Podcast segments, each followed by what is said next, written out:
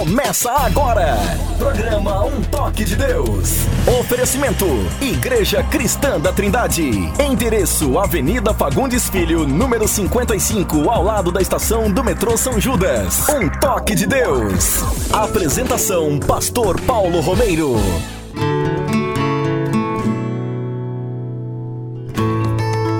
Em nome de Jesus de Nazaré, Filho de Deus e Deus o Filho, iniciamos mais um programa Um Toque de Deus. Somos muito gratos ao Senhor, louvamos a Deus pela oportunidade de hoje trazer, através das ondas do rádio, a palavra de Deus aos corações.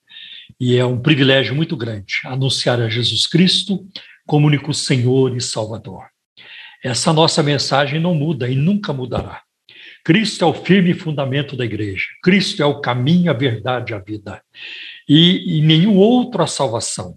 Porque não existe outro nome dado entre os homens pelo qual importa que sejamos salvos, a não ser no nome de Jesus. Esta é a mensagem da fé que pregamos: que Cristo Jesus morreu pelos nossos pecados e ressuscitou para a nossa justificação, para a nossa salvação. E porque ele vive, nós também viveremos, né? Isso é muito importante. E porque ele vive, nós também viveremos.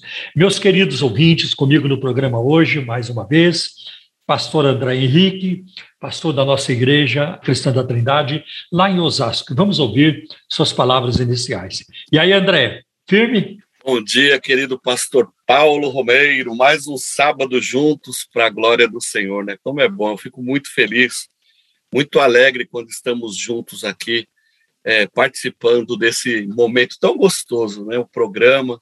É, e a gente tenta passar para os nossos ouvintes né, esse ambiente tão gostoso, tão agradável que é a nossa comunhão. Né? Glória a Deus. Então, é uma alegria, pastor, estarmos juntos novamente. Quero mandar um abraço para os nossos ouvintes queridos, né, que também sempre estão aí é, nesse tempo de comunhão que nós temos aqui também, nos enviando aí seus pedidos de oração, suas perguntas. Alguns irmãos têm mandado alguns abraços, algumas críticas boas, né? Uhum. Que têm gostado muito do programa. E isso é gostoso porque é, é, fantástico, é maravilhoso nós fazermos um programa para falarmos das coisas que nós mais amamos, né? Que são as coisas do Senhor. Isso é muito importante, é gostoso. Amém. E eu quero, então, é, mandar um abraço para todos os nossos irmãos da Igreja Cristã da Trindade, aonde elas estão em Cosmópolis, Peru, Pirituba, na sede e agora aqui também para os meus amados, queridos, amados irmãos aqui de Osasco, da nossa igreja aqui em Osasco, que tem sido uma igreja que tem feito a diferença aqui na comunidade onde nós estamos. Um beijo a todos. Quero lembrar aos nossos ouvintes também o número do WhatsApp do programa Um Toque de Deus.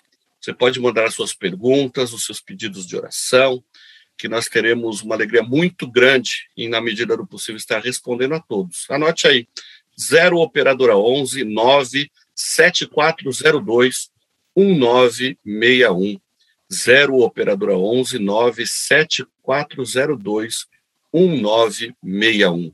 Nosso objetivo ao entrarmos no ar através dessa emissora é e sempre será de anunciar a Jesus Cristo como único Senhor e Salvador. E durante o programa, se você tiver alguma pergunta sobre religiões, sobre crenças, ocultismo, esoterismo, é, crendices, questões relacionadas à fé, à vida cristã, à palavra de Deus, ao cristianismo, a, ou então é, questões de éticas, é, ética bíblica, ética cristã, entre em contato conosco através do WhatsApp que o pastor André acabou de transmitir aí. E, na medida do possível, responderemos suas perguntas.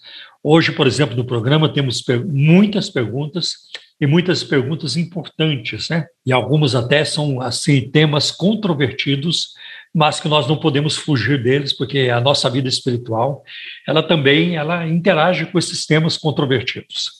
Então nós tratamos. Faz parte, né? Faz parte, né, pastor? Nós vamos agora ouvir a palavra de Deus, que a palavra de Deus ela ela orienta, né? Ela direciona. A palavra de Deus alimenta a nossa alma, o nosso coração.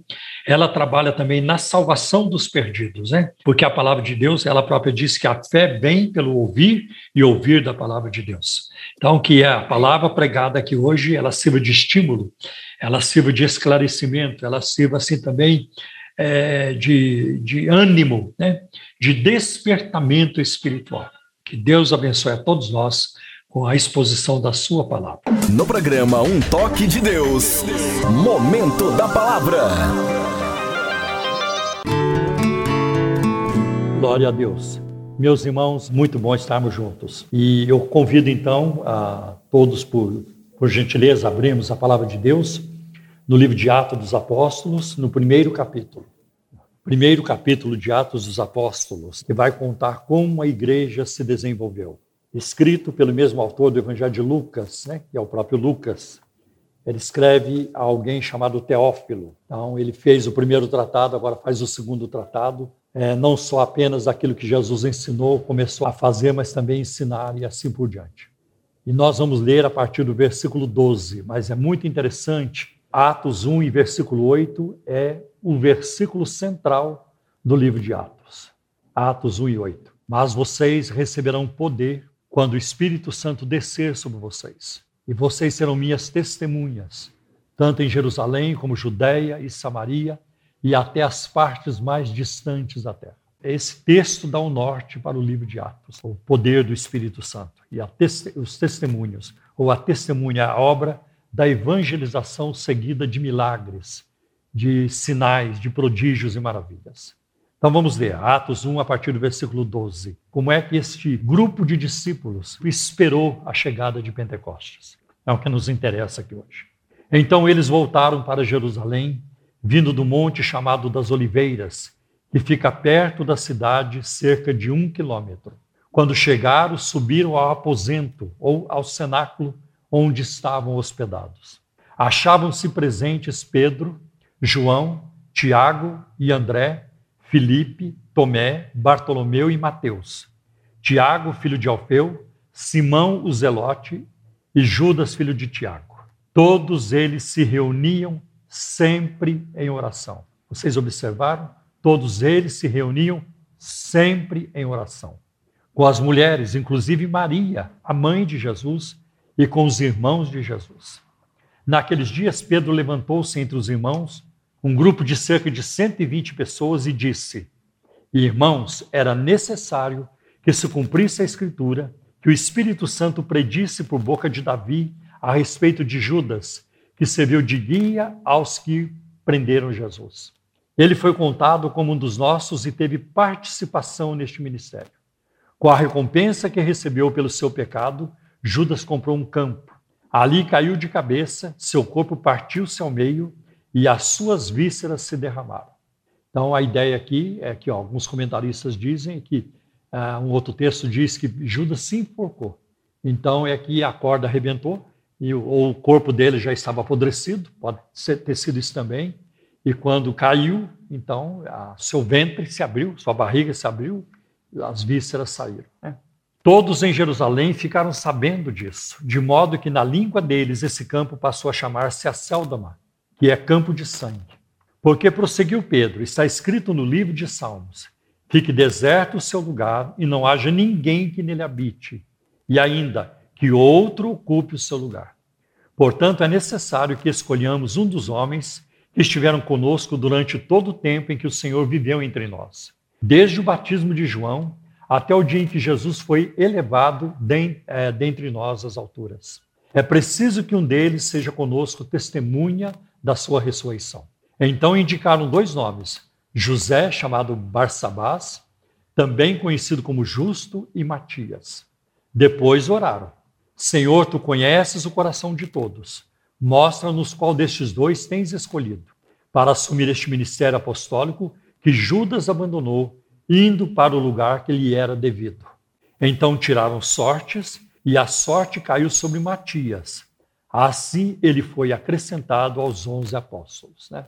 Então, é, essa questão de tirar sorte aqui é uma prática do Antigo Testamento que os apóstolos estão empregando. Mas é a última vez no Novo Testamento que se lança sorte para escolher alguém. A outra foi lá no caso de Zacarias, sacerdote, lá no início do, do Evangelho de Lucas, para ver quem iria ministrar o sacerdócio naquele dia, logo no início do Evangelho de Lucas. Mas interessante que os, os apóstolos nunca mais recorreram a essa prática. A prova disso em Atos capítulo 13, quando a igreja estava reunida em Antioquia, havia ali profetas, doutores da igreja ah, naquele momento. Então eles oraram a Deus, né, para ver quem iria para a obra missionária. Então a Bíblia diz: jejuando e orando, disse o Espírito Santo: Separai-me, apartai-me a Paulo e a Barnabé, ou a Saulo e a Barnabé para a obra que os tenho chamado. Barnabé e a Saulo, para a obra que os tenho chamado. Então mudou o esquema. Agora é com oração e agora o Espírito Santo fala. Então depois de Pentecostes as coisas mudam, né? Muito importante isso. Então nós vemos que no capítulo 1 de Atos, os discípulos se despediram do Senhor. E naquele momento de despedida, ali no Monte das Oliveiras, onde se deu a sua ascensão, acontece também a promessa do seu retorno. Porque dois anjos apareceram no céu e falaram com os, com os discípulos, né? É, homens da Galileia, por que, que vocês estão olhando para cima? Esse mesmo Jesus que foi recebido no céu, ele voltará novamente. Então a igreja sempre viveu na expectativa da volta de Cristo e é o que nós vivemos hoje. E se Cristo tardar, nós iremos. Então, de todo jeito, o encontro está garantido. Não tem como não acontecer. Então, nós esperamos Jesus aqui e Jesus nos espera lá. É, então, dos dois lados estão esperando e o encontro vai acontecer. Qual é a, a, a, grande necessidade da igreja? Sempre foi ao longo do tempo e a nossa grande necessidade hoje. É de coisas materiais? É de dinheiro? É de prestígio? É de poder? É de respeito da sociedade? Não. A grande necessidade da igreja hoje é de um derramamento do Espírito Santo para sermos testemunhas de Jesus Cristo a essa geração. Precisamos do poder do Espírito para capacitação e ousadia, atrevimento na proclamação do Evangelho. Nós precisamos ser atrevidos para pregar o Evangelho. E por que precisamos do poder do Espírito Santo? Porque nós somos fracos. Quando Jesus olhou para os discípulos e viu Pedro, já me negou. É, Tomé já duvidou de mim, da minha ressurreição. João já queria que eu destruísse os samaritanos, assim por diante um bando de gente complicada. Né? Jesus é, olhou que eles precisavam do poder. Por que precisamos? Porque somos fracos. Você, meu irmão, não é nada. Você, minha irmã, não é nada. E recebam isso pela fé. Se você não crê, receba pela fé. Você e eu não somos nada. E essa é uma verdade sobre todos nós. Em 1 Coríntios, capítulo 1, versículo de 26 a 29, Paulo escreveu que Deus escolheu as coisas fracas deste mundo para confundir as fracas. Então você vai encontrar pessoas que não são letradas, outras são, pessoas que não têm dinheiro, pessoas que não têm uma boa aparência, pessoas que não falam direito e pessoas que são grandemente usadas por Deus. Deus usa todos. Deus usa os que têm diploma e quem não tem também. Deus usa quem tem grana e quem não tem grana também. Deus usa até pessoas doentes. E Deus usa até pessoas enfermas para curar os enfermos. O caso de Paulo. Deus não retirou um espinho na carne que ele tinha. Deus disse para ele: Não, não vou retirar, eu vou te dar graça para suportar isso. Para quê? Para que quando Paulo orasse e Deus fazia maravilhas extraordinárias, ninguém pensasse: é Paulo, Paulo é assim mesmo. Não, não é. Era o Deus de Paulo. Porque ele mesmo não podia nem resolver seu próprio problema. Né? Então é muito importante isso. Em João capítulo 15, versículo 5, Jesus disse na última ceia para os discípulos: sem mim vocês não podem fazer nada. Sem mim vocês não podem fazer coisa alguma. Assim, meus irmãos, reconheçamos a nossa fragilidade e a necessidade do poder do Espírito Santo. Como precisamos disso. E que Deus nos dê desse poder. Que Deus nos socorra. Que Deus tenha compaixão de nós. Olhe para nós com favor e derrame sobre nós o seu Espírito Santo. Precisamos Observe o estado dos apóstolos depois da morte de Jesus, tímidos, confusos e sem esperança. Por quê? Por causa de uma expectativa errada. Esperavam um Messias terreno, político. Aqui mesmo em Atos a gente vai ver. Pedro perguntando: Jesus está prestes a subir para o céu. Jesus é, já falou a grande comissão e ele dizendo: e o Senhor vai restaurar esse tempo reino Israel? E aí, nós vamos é, afastar os romanos, nós vamos ter um, um rei nosso, nós vamos ter o nosso próprio governo? E Jesus disse: Não importa saber os tempos ou as estações que o Pai estabeleceu pelo seu próprio poder, mas vocês vão receber poder do Espírito Santo. Judas o havia traído, Pedro negou três vezes, e agora eles estão com medo das autoridades judaicas. Só o efeito da ressurreição muda isso. E a ressurreição de Cristo, ela se deu com muitas e infalíveis provas. E aqui é a palavra de um médico, de um pesquisador, de alguém que tem metodologia científica para levantar uma pesquisa. É o doutor Lucas. E ele diz com muitas infalíveis provas. As provas da ressurreição de Cristo são infalíveis. Então nós vemos que em Atos 1 já se percebe uma mudança dos discípulos. Eles já estão juntos e orando no cenáculo, mas ainda não era o suficiente. Eles precisavam do poder do Espírito Santo e a transformação total, cabal, só aconteceria com Pentecostes. Então a gente vai ver que da timidez, do medo, eles partem para a ousadia. E se nós buscarmos, vai acontecer a mesma coisa conosco. Como é que os discípulos esperaram? O que, que eles fizeram? Foram dez dias, né? Eu creio que houve uma atitude muito interessante da parte daquele grupo de cerca de 120 pessoas. Houve uma submissão a Cristo. Eles estavam ali submissos a Cristo. Então eles se prepararam assim. Primeiro houve isso. Jesus havia dito para ele: fiquem em Jerusalém. Fiquem em Jerusalém. E eles decidiram ficar. Foi isso que Jesus disse para fazermos, é o que nós vamos fazer, nós vamos ficar em Jerusalém. E eles ficaram. Então eles estão ali em submissão a Cristo. Depois da ascensão, eles foram não para Galiléia, que era o lugar de moradia, de negócios, mas para Jerusalém, um lugar hostil, de perigo para eles, de contrariedade, e ficaram no cenáculo. E talvez o mesmo lugar onde eles haviam participado da última ceia com Jesus. E o lugar tinha espaço suficiente para acomodar cerca de 120 discípulos, porque a Bíblia não dá o nome, o número exato. Cerca de, podia ser 120 e pouco, ou um pouco menos, 118, 119, isso não, não, não importa. E eles não sabiam quanto tempo teriam que esperar, e mesmo assim esperaram. E nós temos muita dificuldade para esperar. Muita dificuldade. Quando Deus diz para nós, espera, não, é agora. É, nós somos na era da pressa. Tudo é rápido, tudo tem que ser muito rápido. Ninguém aqui vai esperar 10 minutos do seu computador é ligar. Ninguém fica esperando. Ninguém quer esperar, eu faço isso também, ninguém quer esperar um Uber por 10 minutos. Se aparecer lá 10 minutos, já cancelei. Se tiver dois minutos, está tudo certo. Três minutos, está bem, mas depois de cinco minutos, ninguém mais quer esperar. Nós somos na pressa. E os discípulos, eles estão lá no cenáculo. E alguns deles eram apressadinhos. Pedro tinha uma personalidade frenética, muito é, ansioso. João, né? João também gostava de correr, correu lá no túmulo para Jesus, tudo isso. Eles têm uma certa pressa. Mas agora eles estão parados, eles estão esse em compasso de espera, em stand-by. E isso foi muito bom para eles, foi muito didático. Deus trabalhou, porque eles tiveram tempo de, de, fazer muita coisa juntos ali, de orar juntos, porque a Bíblia diz que eles oravam sempre, se reuniam sempre em oração. Conhecer mais uns aos outros, né? porque não são só os 12, são cerca de 120.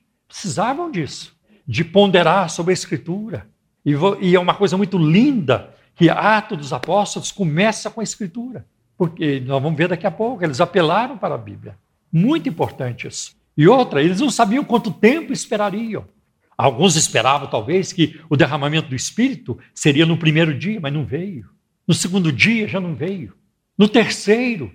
E olha que o apóstolo Paulo, em 1 Coríntios 15, diz que cerca de 500 pessoas viram Jesus de uma vez, provavelmente quando ele foi assunto ao céu. Onde está aquela multidão? De repente, houve ali um acontecendo desistências, foram saindo, saindo, mas os 120 ficaram ali. E eles estão esperando.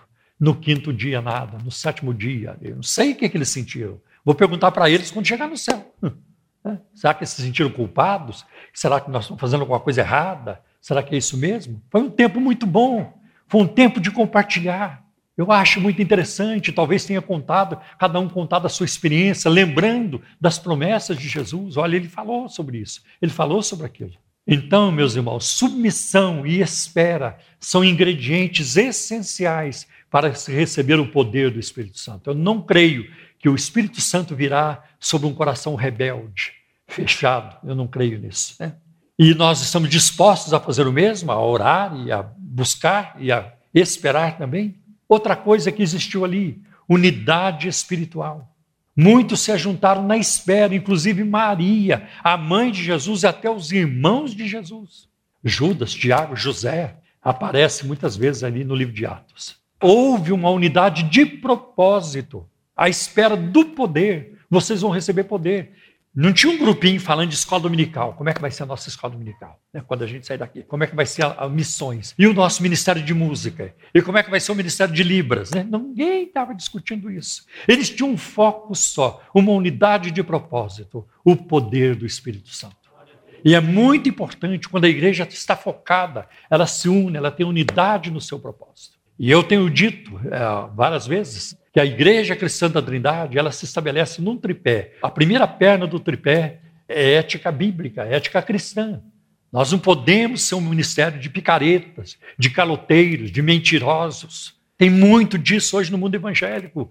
Um desserviço para a pregação do evangelho. Uma outra perna do tripé é compromisso com a palavra de Deus. Nós não queremos heresias, novidades teológicas que vão surgindo, ondas que surgem daqui e dali, teologia da prosperidade e muitas outras coisas. É a palavra de Deus, a submissão à palavra de Deus. É isso que deve nos nortear. E uma terceira perna do tripé é o fervor pentecostal. E se isso está faltando na sua vida, cultive isso. Se você é um crente pentecostal, você precisa ser batizado com o Espírito Santo, você precisa colocar em prática o dom de línguas, você precisa dessa dimensão espiritual, porque faz diferença na nossa vida. Faz diferença. E eu estou pregando aqui hoje para mim, para mim, essa pregação é para mim. Tudo que vier hoje de repreensão aqui, de exortação, é para mim, eu preciso disso. Eu conheço o pentecostalismo, eu sei o que é o poder pentecostal, eu já vi o Espírito Santo fazendo coisas grandiosas. Eu vi, eu fui testemunha, eu não apenas vi, mas eu vivi. Eu vivi. E o Espírito de Deus, ele quer nos tocar, ele quer que isso aconteça, ele quer que isso seja uma obra contínua. Glória a Deus, nós não podemos ser um, um ministério de, de, pessoas vazias, um, né? uma igreja de pessoas vazias, indiferentes, apáticas, mas que o fogo do Espírito Santo arda continuamente dentro de nós, dentro do nosso coração. Isso é muito, é indispensável para a nossa vida. Ninguém ali estava discutindo posição, quem vai mandar, quem vai ser o pastor presidente, quem vai ser o vice. Gente, essas preocupações em muitos segmentos pentecostais é, é uma coisa é, assim nauseante. Eu não, não tenho estômago para isso. Quem vai mandar? Eles nunca perguntam quem vai servir, é quem vai mandar. E eles não estavam preocupados com isso ali. Não é o foco era o poder do Espírito Santo. Ou ninguém estava perguntando quem é o maior. Agora, quem é que vai sentar-se à direita do Senhor no seu trono? Não eram essas as perguntas no cenáculo. Não. O Espírito Santo, meus irmãos, só opera onde há unidade ou comunhão, tanto na igreja como na família. Quando tem brigaiada na família, um briga com o outro, fica de mal com o outro, não se fala um com o outro. Como é que o Espírito Santo vai agir nessa família? Como é que o Espírito Santo vai agir nesse casamento? Casamento é lugar de perdão, é lugar de errar também, com certeza, mas é lugar de perdoar, de pedir perdão e de caminhar e de ir em frente com a graça e o poder do Espírito Santo. É assim que nós devemos viver a nossa vida espiritual. É preciso isso, né? E eles estavam unidos em oração, em oração contínua. E certamente se lembraram de Mateus 18 e 20, onde estiver dois ou três reunidos em meu nome, aí estou no meio deles. Então, meus irmãos, é preciso abandonar todo egoísmo e todo interesse próprio. Porque esse era o problema lá na igreja de Corinto, em 1 Coríntios capítulo 1, versículos 11 e 12. Eu sou de Paulo, eu sou de Apolo, ah, eu sou de Pedro e eu sou de Cristo. E havia divisão na igreja de Corinto. Outro ingrediente importante, enquanto os discípulos esperavam Pentecostes, foi a oração. E muitos de nós aqui somos um fracasso na oração, não é mesmo? Não é mesmo? Eu sei que é. Está difícil falar amém para isso, mas eu sei que essa é a verdade. Temos tempo para tudo, temos tempo para o celular, para o Instagram, para o WhatsApp, ficamos o dedinho ali o tempo todo. Sabe, a gente movimenta demais os dedinhos, os dedinhos e movimenta muito pouco os joelhos. Esse é o problema. Então, nós temos tempo para tudo, menos para duas coisas: ler a Bíblia e orar. Ai, que tarefa pesada, difícil, ler a Bíblia e orar. Mas sem isso, você não vai se agigantar na vida espiritual, você não vai crescer, você não vai dar fruto. É preciso isso. Né? Se você tirar ah, ah, os ingredientes necessários para um bebê crescer, ele não vai crescer, ele vai morrer, ele vai definhar, ele vai crescer torto, ele vai crescer eh, deformado. E assim o crente também precisa se alimentar. Precisa se alimentar. Esperar não é ficar sem fazer alguma coisa, sem fazer nada. É agir como os discípulos aqui estão agindo. E eles usaram o tempo de espera em oração contínua, como está no versículo 14. E eles oraram com expectativa: Deus vai fazer, nós estamos aqui, ele prometeu. E com fervor e com perseverança, eles esperaram. Uma vez teve uma grande seca, como nós estamos tendo agora, uma crise hídrica, e o pastor então convocou a igreja para uma oração e jejum. Irmãos, nós vamos orar. Domingo que vem, nós vamos nos reunir aqui para orar e jejuar pela chuva. Então, nós vamos fazer, vamos vir em jejum e durante o culto ficar em jejum pela chuva e nesse sentido. Vamos jejuar e orar pela chuva. E no domingo, domingo seguinte, o povo compareceu, estava lá.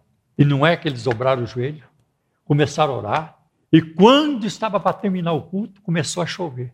Começou a chover. Que coisa tremenda. Mas aí, irmãos, Todo mundo tomando chuva, menos uma menina que abriu o guarda-chuva, abriu a sombrinha. Só ela acreditou que Deus ia responder. Só ela acreditou. Ah, então vou levar a sombrinha. Só vamos jejuar e orar. Deus vai responder. Eu não quero, não quero me molhar, quero, quero a chuva, mas não quero me molhar. Olha, se você vem para a igreja esperando receber nada, Deus vai honrar sua fé e vai, você vai receber nada mesmo. É, não recebeu.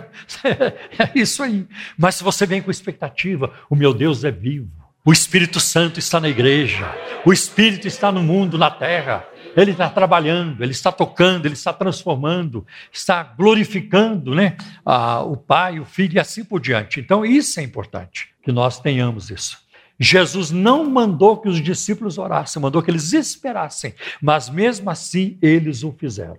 Eles o fizeram, achei isso muito interessante. Está em Atos 1,14. Todos estes perseveraram unânimes, quer dizer, juntos, unidos em oração, com as mulheres, com Maria, mãe de Jesus e com os irmãos dele. Outra coisa, por que eles oraram? Porque eles viram Jesus orar. Jesus deu grande importância à oração. E se Cristo, né, que é Deus o Filho, Filho de Deus, ele, ele orou, ele deu importância à oração, nós precisamos orar. Irmãos, eu faço um esforço Toda terça-feira está aqui com os irmãos para orar. Toda terça-feira estou aqui. Eu não dirijo essa reunião de oração. Não dirijo. Raramente. Só quando o dirigente falta. Mas eu quero estar aqui para orar. Não vem aqui para pregar, vem para orar. Não vem para compartilhar, vem para orar. Dobrar os joelhos. Que visitação. Que visitação. Então a gente precisa investir mais na oração. Que Deus me dê graça para começar logo o nosso ministério aqui, que vocês já sabem, vai ser a oração do meio-dia. Então, lá para umas 15 para o meio-dia, já vou abrir a porta da igreja, vou botar o meu cartaz lá, não pode colocar na calçada, mas é bem lá na porta. Aqui, na hora do almoço, fica uma multidão, para lá e para cá. E eu vou convidar essa turma para vir orar. Eu vou orar por eles. Vou orar por, com eles e por eles. Então, não pode. Nós temos que aproveitar que isso aqui é um pesqueiro. Né? A gente precisa disso.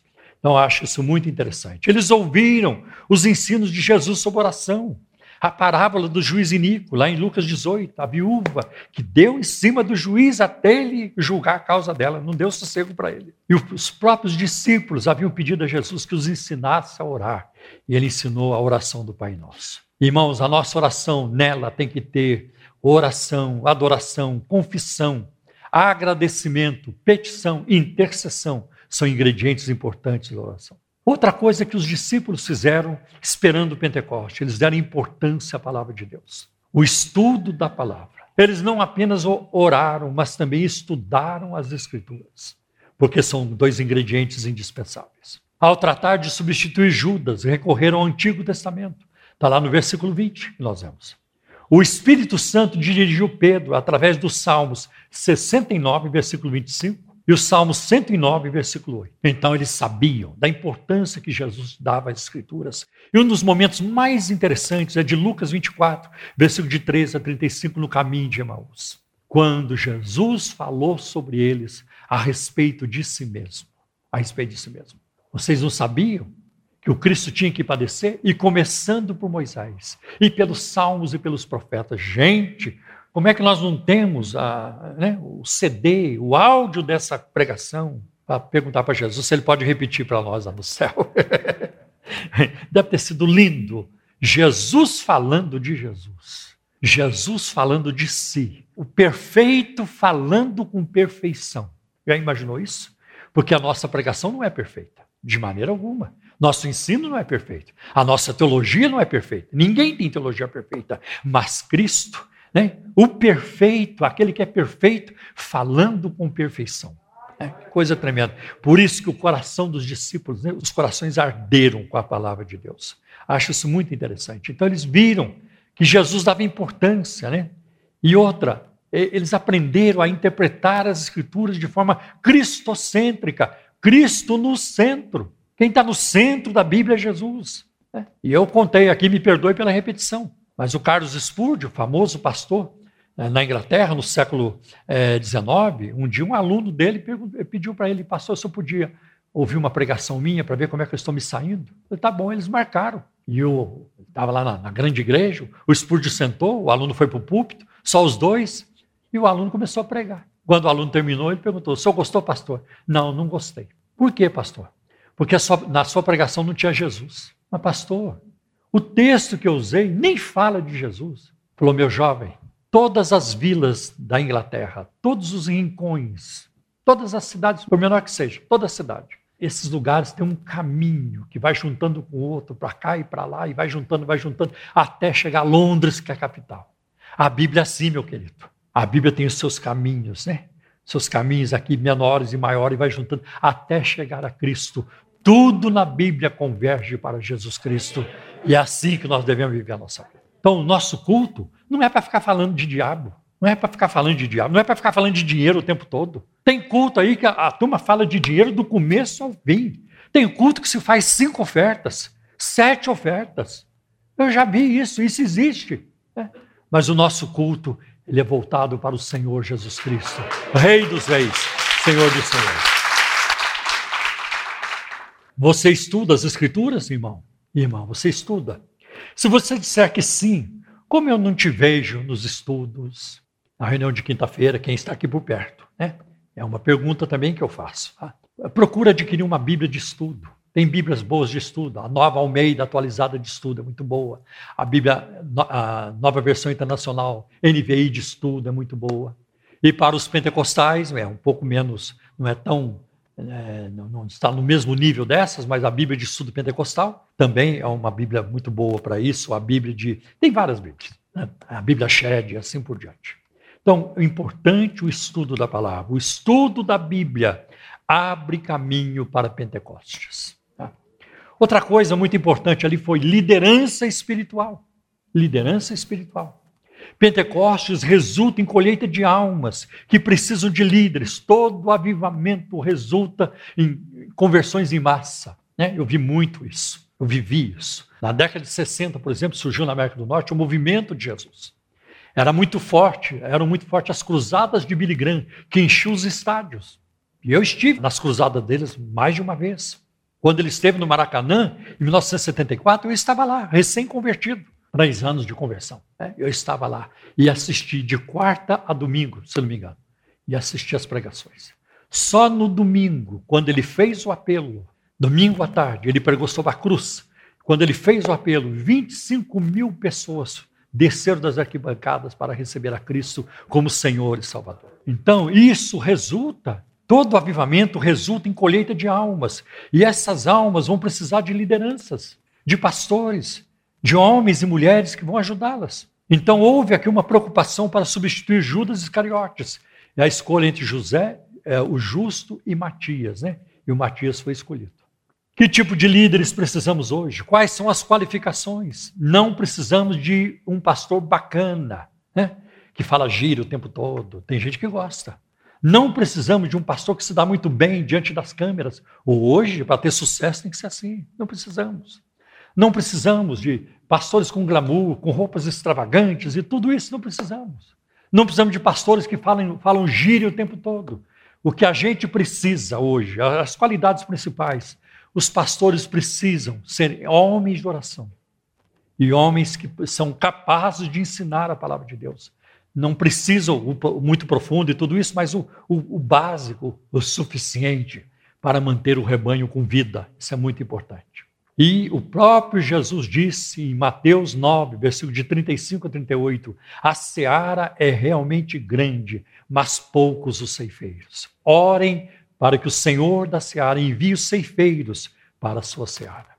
Outra coisa muito importante: os discípulos não estavam lá no cenáculo sem respaldo, sem o apoio da promessa de Jesus. Em Lucas 11, olha, Lucas 11, versículo de 9 a 13, diz assim: né? Por isso lhes digo: peçam e lhes será dado, busquem e encontrarão, batam e a porta lhes será aberta. Pois todo o que pede recebe, o que busca encontra, e aquele que bate a porta será aberta. Qual pai entre vocês, se o filho lhe pedir um peixe, em lugar disso lhe dará uma cobra? Ou se pedir um ovo, lhe dará um escorpião? Se vocês, apesar de serem maus, sabem dar boas coisas aos seus filhos, quanto mais o Pai que está no céu dará o Espírito, o Espírito Santo a quem o pedir. Que promessa tremenda. Eu creio que os discípulos começaram a lembrar. Pedro, você lembra quando ele falou aquilo? Eu lembro, Felipe. Ah, mas ele falou aquilo outro também. E certamente esses textos podem ter sido lembrados lá no cenáculo. Isso não está na Bíblia. É uma especulação que eu estou fazendo. Não estou ensinando isso como verdade. E tem Marcos 16, 17. E estes sinais seguirão os que crerem. Em meu nome falarão novas línguas. O próprio Jesus disse isso. Olha em Lucas 24, 49. Eu lhes envio a promessa de meu Pai, mas fiquem na cidade até serem revestidos do poder do alto. Ele sabia, ele, ele falou isso. Né? João sabia. João escreveu no seu evangelho, Mateus escreveu, Marcos escreveu. João Batista também falou que ele batizaria com o Espírito Santo. Então eles começaram a lembrar dessas promessas. Muito interessante, né? E olha, uma outra promessa fantástica em Atos 1, versículos 4 e 5. Certa ocasião, enquanto comia com eles, Jesus deu-lhes esta ordem: não saiam de Jerusalém, mas esperem pela promessa de meu Pai, da qual lhes falei. Já tinha falado. Pois João batizou com água, mas dentro de poucos dias vocês serão batizados com o Espírito Santo. Eles sabiam. Então eles estavam lá, respaldados por essa promessa. Irmãos, nós estamos aqui hoje, e nós viremos ainda quantas vezes Deus permitir vir a esse lugar respaldado nas promessas de Deus. A promessa da vida eterna, a promessa do céu, a promessa do perdão, a promessa da presença de Deus, a promessa de viver eternamente com Jesus. Isso é o melhor de tudo. O melhor de tudo não é ter sido pastor por tanto tempo, por ter escrito livros, por ter feito isso, aquilo, por ter um nome aqui, um nome ali, isso, gravar isso, CD daqui, CD dali, cantoria, cantos e tudo isso. Isso não é o melhor. O melhor é Jesus. O melhor sempre será Jesus. Porque essas coisas passam, mas Cristo jamais passará. Então, é muito importante ter isso. E a pergunta que eu faço aqui agora: você está pronto para Pentecostes? Você está esperando? O requisito principal é conversão conversão. Sem conversão não há solução. Sem conversão você não pode ir a lugar nenhum. Como sem o passaporte da vacina você não vai poder entrar em alguns lugares. Mas sem conversão o céu permanecerá fechado. Sem conversão, né, Jesus não será o seu Senhor e Salvador. É preciso converter-se, receber a Cristo como Senhor e Salvador. Você está disposto a confessar a Cristo como Senhor e Salvador da sua alma? Este é um primeiro passo para Pentecostes. Você deseja receber o poder do Espírito Santo? Este é o segundo passo. Porque se você não desejar, você não vai buscar. Você não vai buscar. Eu uma vez ouvi de uma, de uma garota crente, ela dizendo para mim o seguinte: Eu não sinto necessidade de orar em línguas. Eu não sinto. Mas Jesus enfatizou isso. Vocês falarão em novas línguas. Busque o poder do Espírito Santo. O apóstolo Paulo trata disso em 1 Coríntios capítulo 14, né? Buscai com zelo os dons espirituais. Desejai, é importante desejar. Eu fiz isso para mim, no início da minha conversão, a coisa mais importante. Eu sabia que eu já estava salvo. Agora eu preciso do dom espiritual. Eu preciso ser batizado com o Espírito Santo. E eu busquei, com jejum, com oração, levantando de madrugada, buscando. E com 47 dias depois de crente, ele me batizou no tanque de batismo. Eu fui batizado nas águas e no Espírito Santo, tudo ao mesmo tempo. Ah, então você precisa desejar. Eu quero este poder, porque o dom de línguas, ele traz edificação. Paulo fala sobre isso. Aquele que ora em línguas edifica-se a si mesmo. Ele não fala aos homens, fala diretamente com Deus. Ninguém o entende porque fala em mistério com Deus. Então a prática do dom de línguas ela é muito importante. Né? É muito importante. Irmãos, agora em novembro eu vou fazer 50 anos de fé evangélica. E eu me converti numa, na Assembleia de Deus, uma igreja pentecostal, graças a Deus. Tá? Porque eu conhecia a realidade do poder, de expulsar demônios, de orar, orar pelos enfermos, de ver Deus agir. Né? Coisas tremendas que eu vi, né? coisas tremendas. Então eu louvo a Deus por toda essa herança que eu tive. Mas há uma geração nova surgindo no nosso meio que não conhece isso e precisa conhecer, precisa viver essas experiências com Deus. Então você deseja receber? Você sente a necessidade de receber o batismo com o Espírito Santo? Se você sente, então a promessa é para você também. Porque não foi só para os discípulos. Não creio que isso só foi para a igreja primitiva. Essa posição se chama cessacionismo. Os dons cessaram. Né? Mas eu não creio nisso. Porque não, você não vai encontrar na Bíblia. E agora, daqui em diante, não tem mais dons espirituais. E agora informa os irmãos que os dons foram até aqui, não busquem mais. Não tem isso na Bíblia.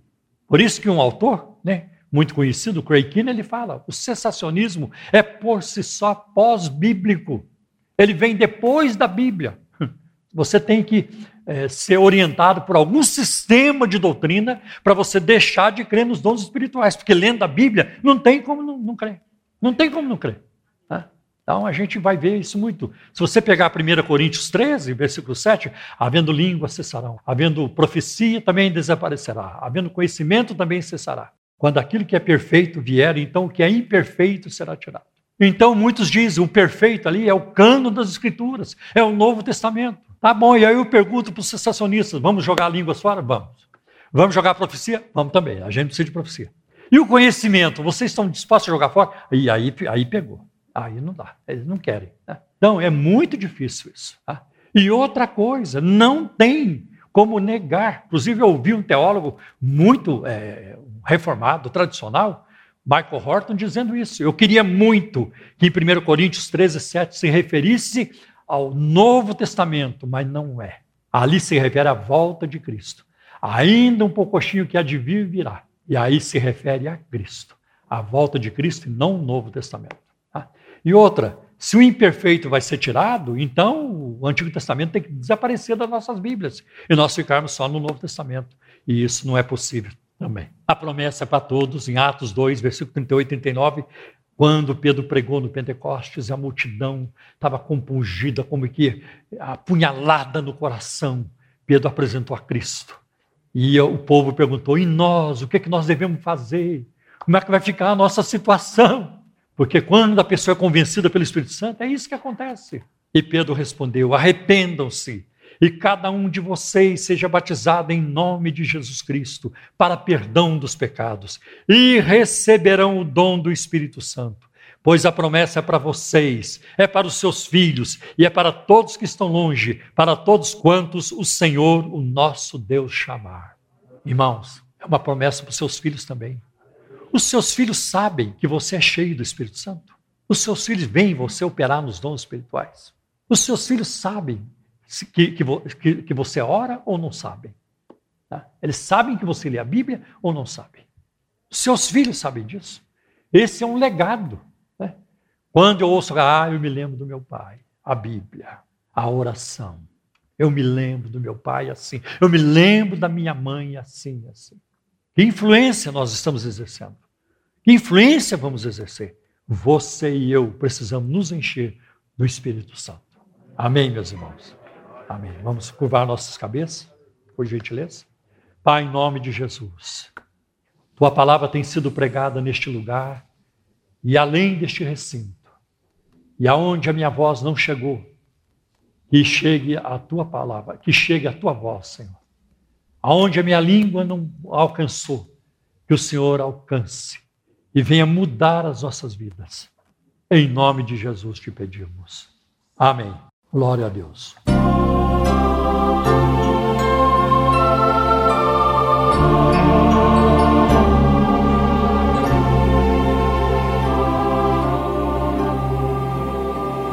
Toque por mim, Espírito Santo, toque por mim.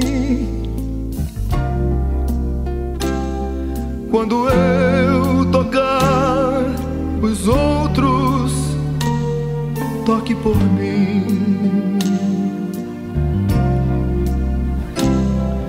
Há sempre alguém sozinho, precisando de um amigo.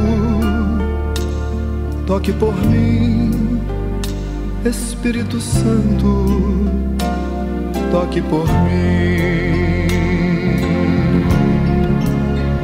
E ame por mim, Espírito Santo, ame por mim. tua unção transborde, ame por mim. Corações estão feridos, só o amor pode tocá-los. Ame por mim, Espírito Santo, ame por mim.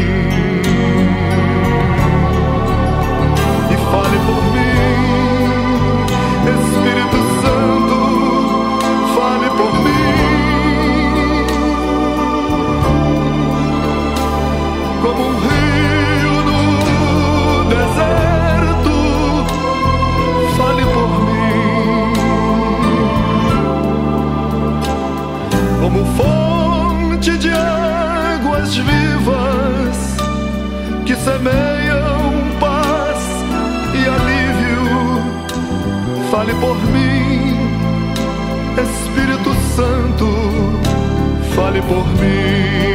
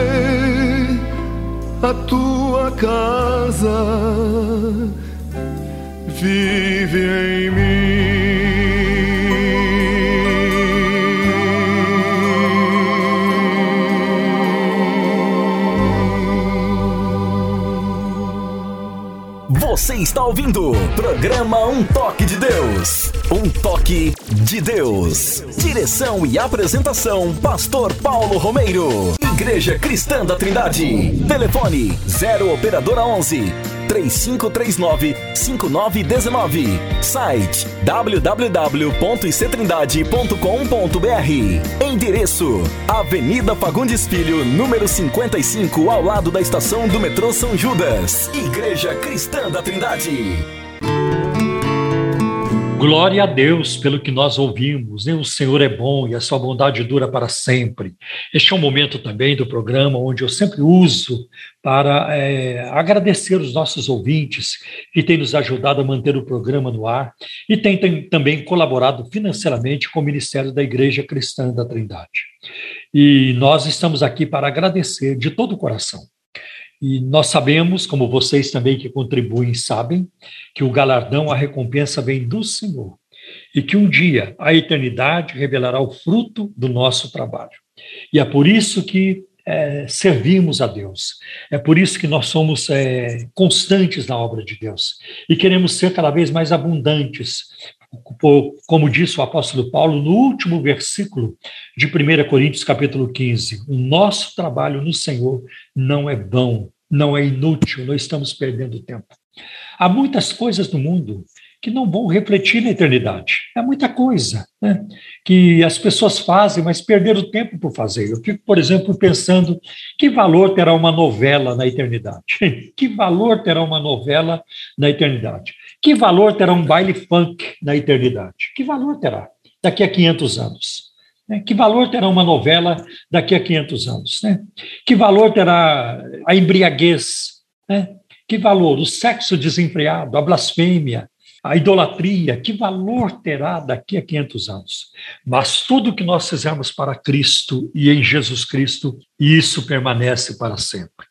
Por isso, nós estamos envolvidos nessa obra de pregar a palavra de Deus, de, da evangelização, da obra missionária, de fazer discípulos, como o Senhor Jesus é, orientou e, e ordenou em Mateus capítulo 28. Então, esse é o nosso propósito. Agora, se você ainda não é o nosso parceiro de ministério, aqui fica o nosso convite. Né? Junte-se a nós na pregação da palavra de Deus. A gente precisa muito de mais parceiros, né? É, contribuindo com os seus dízimos e ofertas para que possamos avançar cada vez mais é, na obra do Senhor. Então, se você se sente, se sente tocado pelo Espírito Santo, junte-se a nós. Né? É, seja um parceiro do ministério, desse Ministério do Rádio e do Ministério da Igreja Cristã da Trindade. Tá bem? E eu vou, para tanto, nós vamos passar para vocês agora, informá-los sobre as contas bancárias que a Igreja Cristã da Trindade tem nos bancos Bradesco, do Banco Itaú e na Caixa Econômica Federal. E eu vou deixar essa tarefa agora com o pastor André, passando aí para vocês essas informações. Por gentileza, irmãozinho, Tá certo, meu pastor. Anotem aí, então, irmãos, queridos ouvintes, os dados bancários da Igreja Cristã da Trindade. No Banco Bradesco, agência 0548, dígito 7. A conta corrente é 83830, dígito 6. Banco Bradesco, agência 0548, dígito 7. Conta corrente 83830, dígito 6 Caixa Econômica Federal, agência 1374, operação 003, conta corrente 401010, dígito 0. Caixa Econômica Federal, agência 1374, operação 003, conta corrente 401010, dígito 0. E no Banco Itaú, agência 4836, conta corrente 16 924, dígito 5.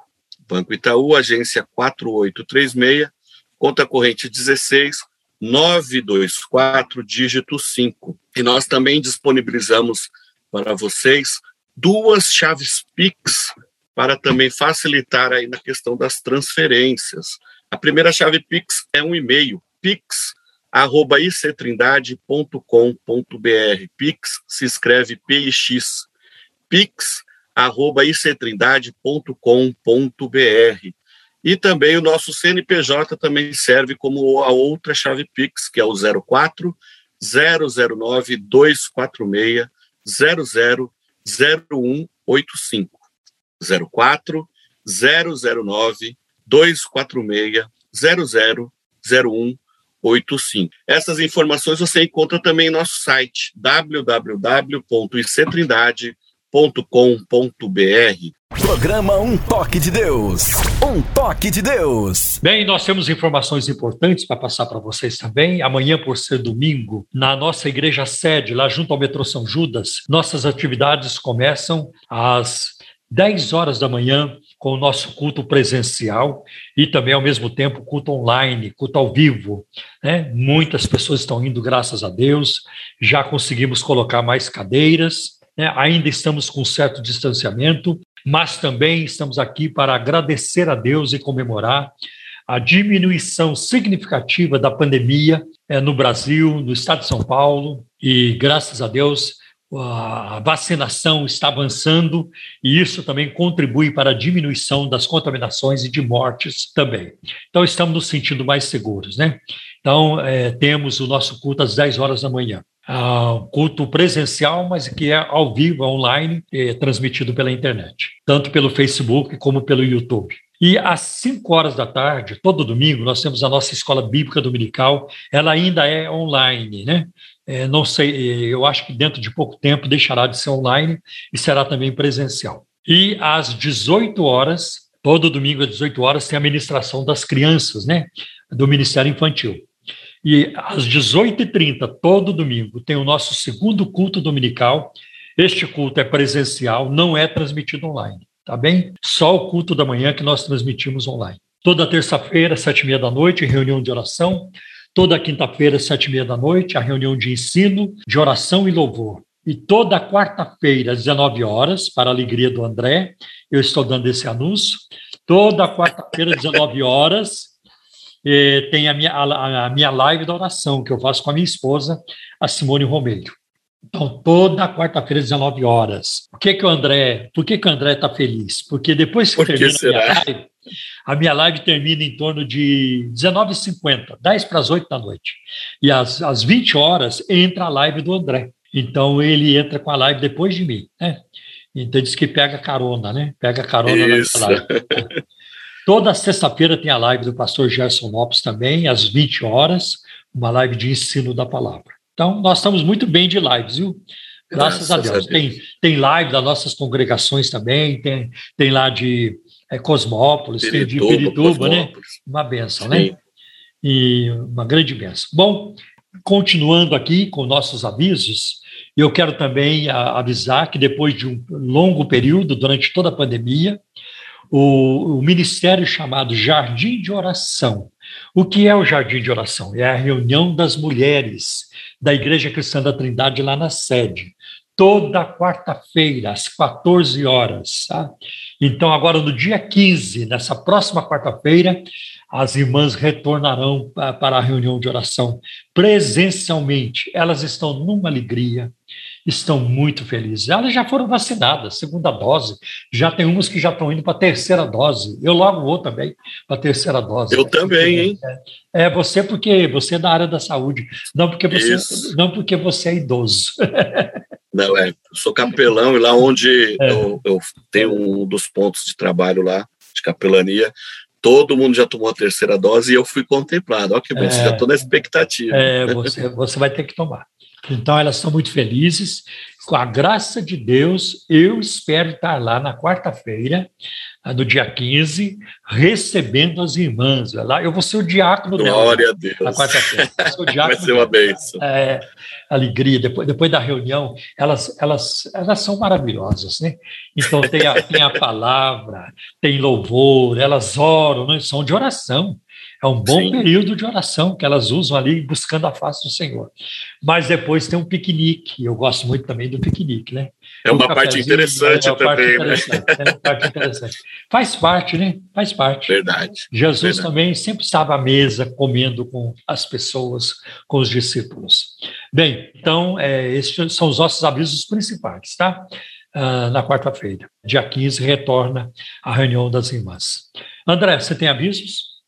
Tenho sim, pastor. Eu quero iniciar então os nossos avisos dizendo das nossas atividades, né, aqui da Igreja Cristã da Trindade de Osasco. Hoje, por ser sábado, às 17 horas, nós temos a nossa escola Crescer, né, que é a nossa escola bíblica. Então, nós estamos ali ah, estudando a palavra de Deus, as doutrinas bíblicas. Então, você que está por perto, venha estudar conosco hoje às 17 horas. Às quartas-feiras, nós também temos o nosso projeto Raízes, que é o culto de estudo, a partir das 20 horas nós já estamos ali. E no domingo, amanhã, por exemplo, às nove e meia da manhã, nós já estamos ali na igreja orando. Então, você que está na região, venha orar conosco. E às 10 horas nós iniciamos o nosso culto em família. É um tempo de celebração ao nome do Senhor. Então, venha estar conosco. Ah, os nossos cultos todos são transmitidos, são presenciais e também transmitidos pelas nossas redes sociais. E onde nós estamos? Estamos aqui no Jardim das Flores, em Osasco, na rua Açucena, número 670. Nós estamos próximo da estação de trem Comandante Sampaio, perto aqui do quilômetro 18, e vai ser uma alegria muito grande receber vocês, tanto presencialmente quanto online, né? youtube.com.br Osasco ou facebook.com.br Osasco. Será uma alegria ter-os conosco. ZYM 681, 102.1 MHz, Arujá, São Paulo. Programa Um Toque de Deus. Um Toque de Deus. Agora, você pergunta e nós respondemos. Perguntas e respostas no programa Um Toque de Deus. Muito bem, glória a Deus. E agora nós vamos para um segmento muito importante do nosso programa, o um momento de perguntas e respostas. E tem muitas perguntas hoje, algumas são desafiadoras mas esperamos, com a graça de Deus e a iluminação do Espírito Santo, ajudar os nossos ouvintes. Vamos em frente, André. Amém, pastor. Vamos sim. São muitas perguntas mesmo, uh, temas importantes, interessantes e que Deus nos ajude, nos dê graça para auxiliar os nossos queridos irmãos. A primeira pergunta aqui, pastor, do José da Vila Matilde, ouvinte assíduo nosso, um grande abraço a esse querido irmão. Ele diz assim, pastor: ele diz que esses dias ele viu na televisão um líder intitulado Apóstolo e Curandeiro dizer o seguinte: pode trazer a polícia aqui para provar que, que sou um charlatão e que curas aqui são mentiras e não acontecem. Aí ele acrescenta: ele percebe que com esse argumento, infelizmente, esse homem tem atraído milhares de pessoas que não conhecem o verdadeiro evangelho de Cristo. Ele diz, pastor, esse líder pode levar essas pessoas a perder até mesmo a sua salvação em Jesus Cristo? André, uma técnica que os picaretas, né, muitos picaretas, abusadores, charlatães, eles usam é apontar para os milagres que acontecem é, nos seus ministérios. Veja, Sim. Deus está endossando, Deus está operando, né? Essa é a prova de que Deus está conosco, né? E eu, no meu livro, é, Evangélicos em Crise, é, tem um, um, capítulo sobre os milagres e seus abusos, onde eu trato dessas questões. É muito importante. Por exemplo, nós vamos encontrar é, em Mateus capítulo 7, a partir do versículo 15, Jesus dizendo: Acautelai-vos, cuidado com os falsos profetas. Eles vêm até vocês vestidos de ovelhas, mas por dentro são lobos vorazes, devoradores. Por seus frutos os conhecereis. Então, os falsos profetas, eles gostam de chamar a atenção para isso. Veja os nossos frutos. Tem aqueles que fazem obras de caridade. Veja o nosso fruto. Tem aqueles que investem muito na saúde. Né? E tem livros sobre saúde, tem dieta sobre uh, como comer melhor, tem palestras sobre isso. Né? Olha, olha o nosso fruto, o fruto é bom. Mas quando uh, nós olhamos para Mateus capítulo 7, eh, Jesus está falando do fruto da palavra. Né? É, são os falsos profetas, porque qual é o papel do profeta? É falar a palavra de Deus. E nós julgamos os profetas, André, é, pelo fruto da palavra e pelo fruto da vida que ele vive. Né? O que ele prega está de acordo com a Bíblia? O seu estilo de vida está de acordo com o que ele prega? Né? Isso é muito importante. E aí, neste mesmo capítulo, Mateus 7, versículo 22, Jesus diz: Muitos me dirão naquele dia: Senhor, Senhor, em teu nome Senhor, não profetizamos, em teu nome não expulsamos demônios, e em teu nome não fizemos muitas maravilhas, muitos milagres. E no versículo 23, Jesus diz: Então lhes direi na cara, abertamente: Apartai-vos de mim, né? Afastam-se de mim, vocês que praticam iniquidade. Eu nunca conheci vocês. Né? Então, eu defendo o seguinte: de que milagre não é diploma de bom comportamento. Não é. Né? É, quando acontece um milagre, não quer dizer que Deus está naquilo, Deus está aprovando, porque você vai encontrar milagres em diferentes lugares. Né? Por exemplo, tem pessoas que foram para o Espiritismo afirmando que lá foram curadas. Tem pessoas que tem cura no budismo, tem cura na, na. Quanta gente não dá testemunho de que foi curado na Seishinoe? Né? Então, só o milagre não quer dizer, não quer dizer que Deus está provando aquilo, André. A, a gente, precisa, a gente precisa observar a, as doutrinas em volta do milagre, né? alguns critérios para saber disso. Né? Então, isso é muito importante. Então, milagre não é diploma de bom comportamento. Olha o povo de Israel no deserto que viu milagre todos os dias, o maná descia né, por 40 anos. E aquele povo não entrou na terra prometida, a, a geração que saiu do Egito pereceu toda no deserto. Né, mas elas viu. Nenhum povo na história da humanidade viu mais é milagres é do que aquele povo, André, não é verdade? É verdade. Com certeza. Então, a gente vai vendo tudo isso acontecendo. Outra coisa, a Bíblia não nega o poder de Satanás. A Bíblia reconhece que ele tem poder em Atos capítulo 26, versículo 18, quando Deus diz assim para Paulo: Para isto eu te chamei, para os converteres do poder de Satanás a Deus. Então, muita cura ladeada por aí, ah, nós não questionamos o milagre, nós questionamos a fonte do milagre. Sim, quem, é que fez, é, quem é que fez esse milagre, ainda? Então, é assim que Sim, nós. Nós vamos. É, é, eu quero citar um texto de Deuteronômio, capítulo 18, Versículos 21 e 22, por gentileza. Mas talvez vocês perguntem a si mesmos: como saberemos se uma mensagem não vem do Senhor? Se o que o profeta proclamar em nome do Senhor não acontecer nem se cumprir, esta mensagem não vem do Senhor. Aquele profeta falou com presunção: não tenham medo dele. Olha, Moisés deixou uma instrução, como que uma fórmula para o povo de Israel. Uma receita, né? Uma receita, muito, muito bom termo que você usou. Uma receita, olha. Se o profeta falar e não se cumprir, não tenha respeito por este profeta. Ele falou mentira. E uma coisa que eu tenho dito também, André, que uh, o tempo é o grande inimigo do falso profeta. O tempo é o grande inimigo do falso profeta. É, uma vez eu fui pregar numa igreja no, Paraná. Eu já fui tantas vezes no Paraná que eu nem sei mais onde eu fui. É, tantas igrejas onde eu já preguei no estado do Paraná. Aí eu falei essa frase no púlpito. É, eu não, nunca tinha estado naquela igreja, nunca tinha estado, sabia. Eu não sabia de nada na igreja, do que a igreja estava passando, né? Aí eu falei essa frase: o tempo é o grande inimigo do falso profeta. E, rapaz, a igreja ficou assim, passada, né? Como se diz, né? Porque havia alguém lá que tinha profetizado algo, marcou a data e não aconteceu. Sim. Não aconteceu. É o caso, por exemplo, da Valnice Milhões. Ela marcou a data para a volta de Cristo para o ano de 2007, num sábado, e não aconteceu. E ela falou isso em 1990. Ela ainda disse: faltam 17 anos e Jesus não voltou. O tempo é o, é o grande inimigo do falso profeta. Tudo bem, Moisés. O povo podia dizer muito obrigado, Moisés, pela sua fórmula, pela, pela sua receita.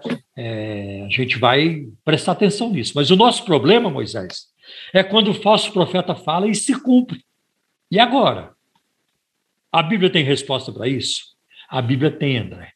Eu vou pedir que você leia um texto muito importante, que se os ouvintes forem espertos, né, eu sei que eles são, eles vão marcar este texto que este texto ajuda muito. Deuteronômio capítulo 13, versículos de 1 a 3. Vamos lá. Leiamos. Se aparecer entre vocês um profeta ou alguém que faz predições por meio de sonhos, e lhes anunciar um sinal miraculoso ou um prodígio, e se o sinal ou o prodígio de que ele falou acontecer, e ele disser: Vamos seguir outros deuses que vocês não conhecem e vamos adorá-los, não deem ouvidos às palavras daquele profeta ou sonhador. O Senhor, o seu Deus, está pondo vocês à prova para ver se o amam de todo o coração e de toda a alma. Então, André, ainda que o milagre aconteça, não vá atrás deste profeta ou sonhador de sonhos, ainda que o milagre aconteça. Então, a palavra de Deus, ela trabalha com a possibilidade do falso profeta falar e o milagre acontecer. E outra coisa intrigante, intrigante, é, André, o Deus da Bíblia, o Deus verdadeiro, está envolvido aí nessa situação. Olha o que ele disse, porque sou eu quem provo vocês porque é o Senhor Deus de vocês que está provando vocês, se vocês realmente me Sim. amam. O crente que só vive atrás de milagres, ele não ama Deus. Ele ama, ele ama a si próprio. Ele ama a si próprio. O crente que pensa mais na sua cura do que pensa em Jesus, ele não ama Jesus, ele ama mais a si mesmo. O crente que só pensa em dinheiro, né? e pensa muito mais em dinheiro do que em Jesus, ele não ama Jesus, ele ama o dinheiro. O dinheiro é o Deus dele, não é? O crente que vai para a igreja, não, ela vai ter a campanha da prosperidade, vai, vai ter a campanha da vitória, vai ter a campanha da fortuna, vai ter a campanha e assim por diante, para me arrumar. A minha preocupação em ir para a igreja é trocar de carro, é vender a casa, comprar uma mansão, é ter grana, é ter isso, aquilo. Né? É. Ou então é um desespero para arranjar um namorado, uma namorada. Esse crente, ele não ama mais a Deus do que ama a si mesmo. Por isso que eu, eu tenho visto ao longo dos anos né, todo esse movimento em torno de voto, propósito, campanha. A, a turma que faz votos, campanha de voto, campanha de é, propósito e as campanhas, né? sete dias disso, dez dias daquilo, vinte e um dias disso, aquilo, tudo, tudo, campanha disso, campanha daquilo. Essa turma Ela não está interessada em Deus, estou interessada em se arrumar. Né? Elas nem, nem querem que Deus as transforme, né? que Deus trabalhe nelas, torne-nas em crentes melhores. Nem isso. Sim. Não é questão. Não, eu estou bem. Quem, quem, quem precisa mudar é minha loja, minha loja vai vender. Né? Quem, eu preciso, eh, o que precisa mudar é minha casa, eu preciso de uma, trocar minha casa por outra, meu carro, né? o meu marido precisa arranjar outro, a minha mulher já está velha, precisa arranjar uma mais nova. Não é assim que muitos pastores estão fazendo hoje? É assim. É, né? Tristemente, mas. Muitos é. pastores estão fazendo isso hoje. Né? Lamentavelmente, ó, existe uma abominação crescente e rondando nos púlpitos das igrejas evangélicas. Então, é, então é nesse sentido, né? é nesse sentido, as pessoas colocam o milagre acima de tudo. Eu creio em milagre, nós cremos em milagre. Com certeza. Com a certeza. Igreja Cristã da Trindade é uma igreja pentecostal. Sim. E pentecostal que não crê em milagre não pode nem ser chamado de pentecostal. Né? Exatamente. Para mim, é uma tá contradição. Para mim, uma contradição. Sim. Porque o próprio Pentecostes, em Atos capítulo 2, foi um verdadeiro milagre. O que foi aquilo? Aquele vento veemente, Sim. aquelas línguas repartidas como que de fogo, né? as línguas estranhas, a, a, interpretação, todos entendendo o que Pedro falava numa só língua. Né? O milagre logo acontecendo em Atos 3, no capítulo seguinte, já tem um paralítico curado e não para mais. Sim. Né? É um milagre atrás do outro e muitas maravilhas. Né? Então, esse negócio de pentecostal liberal, para mim é uma contradição. Né? Para mim, é, é, é, é, um crente fajuto quem diz ser pentecostal e liberal. Né? Vai te converter. Tá, com certeza. Ah, vai se converter. Não faz sentido. Com certeza. Né? Porque pentecostal para mim é quem crê no milagre, que Deus faz milagre hoje, que Deus age hoje, que os dons espirituais, Amém. a prática dos dons espirituais são para é, é para hoje. É isso que nós, é isso que um pentecostal crê. Amém. Agora, você colocar o um milagre acima do Criador, aí você está errado. Jamais. A Bíblia diz em João capítulo 10 que João, João Batista não fez milagre algum, mas tudo que ele disse a respeito de Cristo foi verdade. Né? Então você vê. E João, uh, João pode ser considerado um pregador, quer dizer, ele foi, ele foi um, um predecessor do Pentecostes, porque ele anunciou: ele Sim. vos batizará com o Espírito Santo e com fogo. Né? Que maravilha. E com fogo. Eu acho muito interessante é, essa questão. Então, muito cuidado, os milagres têm seus critérios. Para o milagre, eu gosto de colocar algumas perguntas, né? Para você saber se o milagre é de Deus ou não. Primeiro, o milagre glorificou a Deus? O milagre é para glorificar a Deus e não a pessoa. Não para colocar o pregador em destaque. Não para as pessoas ficar olhando para o pregador. Senão houve uma inversão. Isso é síndrome de Lúcifer. Eu quero destaque eu quero aparecer. O milagre, ele causou um bem-estar físico e espiritual para a pessoa. Por exemplo, no movimento do cai-cai, né, o pregador é, ora ou empurra a pessoa, ela cai para trás, pessoas vão parar na cadeira de rodas. Tem casos disso. Ficaram, ficaram aleijadas porque caíram, caíram de um jeito que bateu a cabeça. É, machucou, né? Machucou a espinha, né, André? E assim por diante. Né? Isso é um critério. Né? E uma outra coisa, o, o, o, um critério muito importante, André. As doutrinas em volta do milagre estão de acordo com a Bíblia? Porque às vezes Deus faz o milagre e a pessoa nem entende o que está sendo pregado. Ela não consegue entender, mas ela foi lá com confiança em Jesus e o milagre acontece. Aí os picaretas dizem: está vendo? Deus está conosco, porque o milagre aconteceu. Não, aconteceu é. por causa da pessoa, não por causa deles. Né? Então, isso é, é. E um outro critério muito importante: o milagre levou alguém à salvação em Cristo, provocou a salvação Sim. de alguém. Né? Isso é muito importante. Às vezes nem, não vai levar ninguém à salvação, por quê? Porque todas as pessoas envolvidas no milagre, elas já são crentes. Mas, mas essa era uma constante na Bíblia. O livro de Atos, de, de novo, citando aqui, o livro de Atos, quando havia o milagre e o número dos que criam aumentava. Né? Então, isso é aumentava. muito importante termos esse critério também aí diante de nós. Vamos continuar então, pastor, com as perguntas. Eu quero mais uma vez lembrar aos nossos ouvintes o nosso WhatsApp. Isso. O WhatsApp bom. do programa Um Toque de Deus, onde você manda suas perguntas e o seu pedido de oração. É o 0 Operadora 11 97402 1961. 0 Operadora 11 97402 1961. Pastor Paulo, nós temos então aqui a pergunta agora do Gil Vieira. Ele é de São Paulo, capital, e ele gostaria de saber uma opinião do senhor em relação ao presidente da República e se ele, de fato, possui características de um cristão. Ixi, aí é pergunta complicada, hein? É muito complicada. É, um abraço aí. Bom, pro, foi direcionada para o Paulo Romero essa é, pergunta. Eu, é, eu me abstenho. É, um abraço aí para o Gil Vieira. Olha, é muito difícil você julgar as pessoas, é, principalmente espiritualmente falando. A palavra de Deus diz em Jeremias, capítulo 17, que o coração do ser humano é enganoso. Então, é, o nosso próprio juízo ele não é perfeito, nosso julgamento não é perfeito, nossa análise não é perfeita. Assim como também não, é, nós sabemos que a pessoa, o foco aqui da, é, o foco aqui da nossa da, da, pergunta, que é o Bolsonaro, ele também não é perfeito, né? E também quero dizer o seguinte, que ninguém elegeu o Bolsonaro pensando na sua perfeição, que ele faria um governo perfeito. Não existe isso, né? Ah, porque o, é, é governo de um ser humano ou de vários seres humanos estão lá juntos, formando uma grande equipe, e são imperfeitos, né? Então não tem como defender o Bolsonaro em várias coisas, como também quando Trump, Donald Trump era o presidente dos Estados Unidos, não tinha como defendê-lo em várias coisas, né? Mas a, verdade é que durante a gestão do Trump houve um progresso muito grande eh, na América do Norte em relação à economia, é muita coisa, o desemprego ele caiu a níveis recordes né, na, na, história dos Estados Unidos.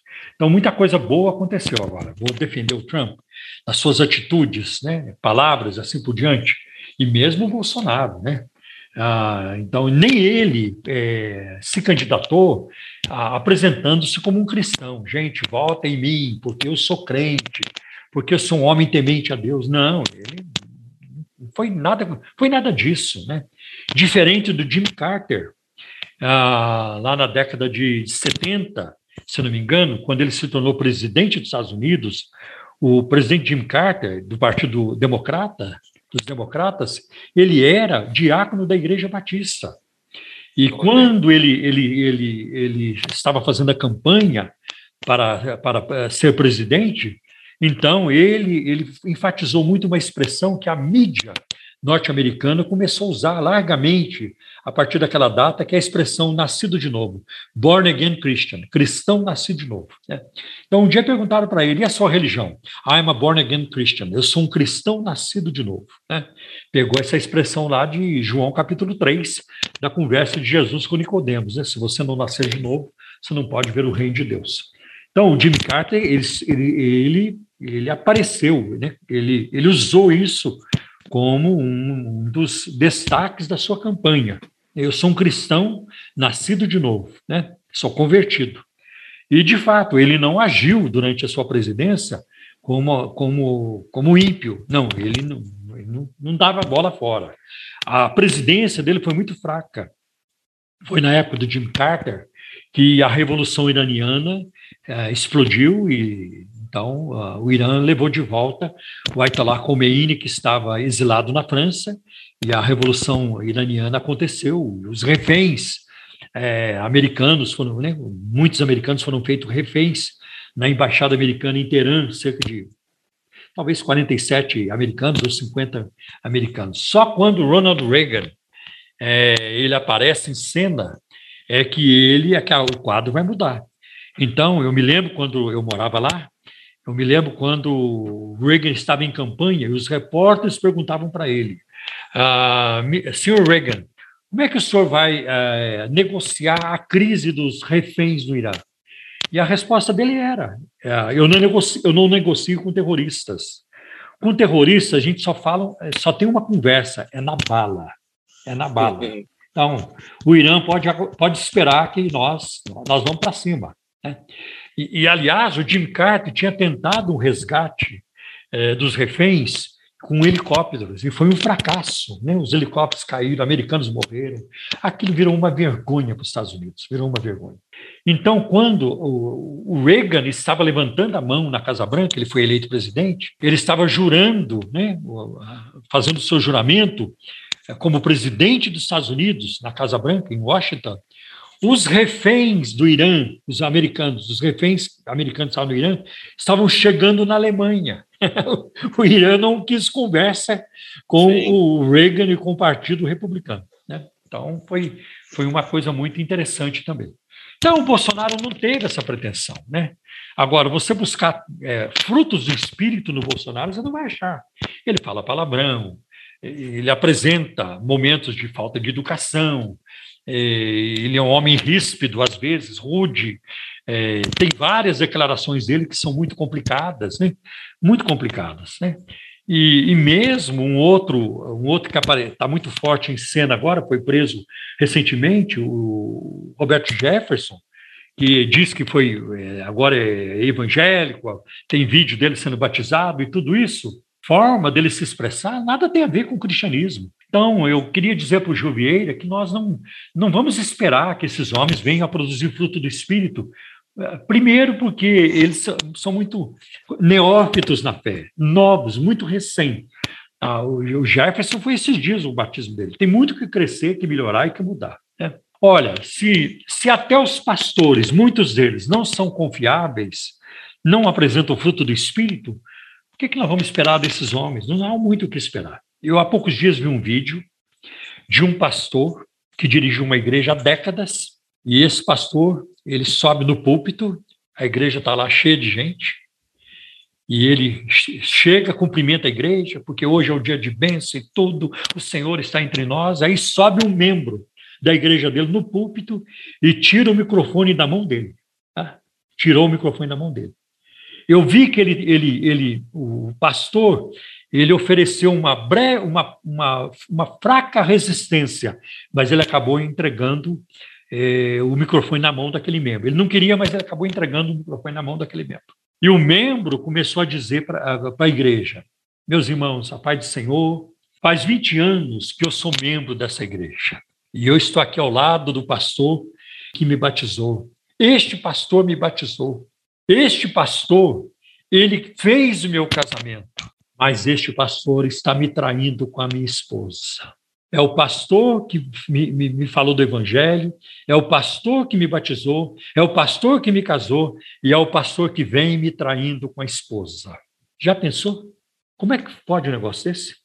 Isso é apenas um exemplo no meio de milhares, de milhares. O que, que você acha?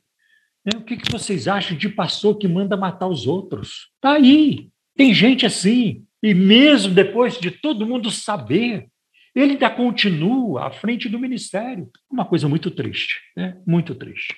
Então, nós não podemos esperar, é, assim, frutos do Espírito do Bolsonaro. Até porque ele se batizou de fato, aparece no Rio Jordão, ele vai na igreja evangélica, onde ele mais vai na igreja evangélica, mas ele é católico, ele aparece com a imagem de Nossa Senhora no, no braço. Então, é uma mistura, uma mistura. E eu não estou esperando que o Bolsonaro seja um cristão. Eu, eu espero que ele faça um bom governo, que não, não roube, não entre pelo caminho da corrupção. É isso. Né? Seria o ideal né, é, de acontecer. Né? Ah, o que, que a Bíblia diz? Nós não podemos ficar falando mal das autoridades. Olha que está em Eclesiastes, capítulo 10, versículo 20, Eclesiastes 10, 20. Nem em pensamento fale mal do rei, e não fale mal do rico, nem mesmo quando você estiver sozinho em seu quarto, porque as aves do céu poderiam levar a sua voz, e o que tem asas poderia contar o que você falou. Agora veja um, um fato que aconteceu com o apóstolo Paulo em Atos capítulo 23, versículo de 1 a 5, André. Vou pedir para você ler, por gentileza. Vamos ler. Paulo, fixando os olhos no sinédrio, disse: Meus irmãos, tenho cumprido o meu dever para com Deus com toda boa consciência até o dia de hoje. Diante disso, o sumo sacerdote Ananias deu ordens aos que estavam perto de Paulo para que lhe batessem na boca. Então Paulo lhe disse: Deus te ferirá, parede branqueada. Estás aí sentado para me julgar conforme a lei, mas contra a lei manda me ferir? Os que estavam perto de Paulo disseram: Você ousa insultar o sumo sacerdote de Deus? E Paulo não sabia que ele era o sumo sacerdote, pois está escrito: não fale mal de uma autoridade do seu povo. Então, essa, expressão de Paulo, não fale mal, não blasfeme contra Deus, nem amaldiçoe uma autoridade do seu povo, é, essa, essa expressão, essa palavra se encontra em Êxodo, capítulo 22, versículo 28. Então, Paulo sabia, mesmo aquele homem lá, agindo contra a lei, né, agindo contra a lei, fazendo o que era errado, Paulo diz: Eu não sabia que era o sumo sacerdote. Porque está escrito: Não dirás mal do príncipe do teu povo. A Bíblia manda honrar a autoridade. O próprio Jesus ensinou isso em Mateus capítulo 22, versículo Sim. 21. Né? Dai a César o que é de César e a Deus o que é de Deus. Né? Então, é, Jesus não fala, aquele, aquele corrupto lá de Roma, aquele safado, aquele ímpio, aquele, aquele instrumento do Satanás, não. Dai a César o que é de César e a Deus o que é de Deus. Agora, um outro texto muito importante que eu vou pedir para você ler é Romanos capítulo 13, versículo, versículo de 1 a 2, por gentileza. Todos devem sujeitar-se às autoridades governamentais, pois não há autoridade que não venha de Deus. As autoridades que existem foram por ele estabelecidas. Portanto, aquele que se rebela contra a autoridade está se colocando contra o que Deus instituiu e aqueles que assim procedem trazem condenação sobre si mesmos. Então, você vê que toda autoridade é constituída por Deus. Por exemplo, eu nunca votei no Lula, nunca, e nunca vou votar. Né? Eu nunca votei na Dilma. Mas quando Lula foi eleito, ele se tornou o meu presidente. Sim. A menos que eu fosse embora do Brasil, renunciasse à minha cidadania, não quero mais ser brasileiro, tudo trocasse a cidadania, mas eu nunca fiz isso. E o que a Bíblia manda? Orar pelas autoridades. Né? É o que nós vemos em 1 Timóteo 2, de 1 a 3. Devemos orar pelas autoridades. Tá? Eu orava pelo Lula, orava pela Dilma. Eu fiquei muito triste quando eu vi a Dilma entrando naquele processo de impeachment. Ah, é, eu fiquei muito triste por ela. Essa mulher vai passar por tudo isso. Aquilo, aquilo me dava tristeza. Né? Enquanto tinha gente que celebrava, tinha gente que batia palma, festejava, eu não, não conseguia festejar, né? vendo o sofrimento da, da, daquela mulher e tudo isso, né?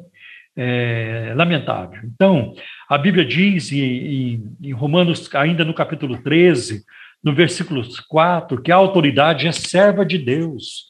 No versículo 6, as autoridades estão a serviço de Deus. Né? E a Bíblia diz, no livro de Daniel, capítulo 6, que Deus é quem muda os reis. Tá? Agora, é muito triste você ver hoje tantos crentes que atacam, que pecam, que não demonstram nenhum fruto do Espírito.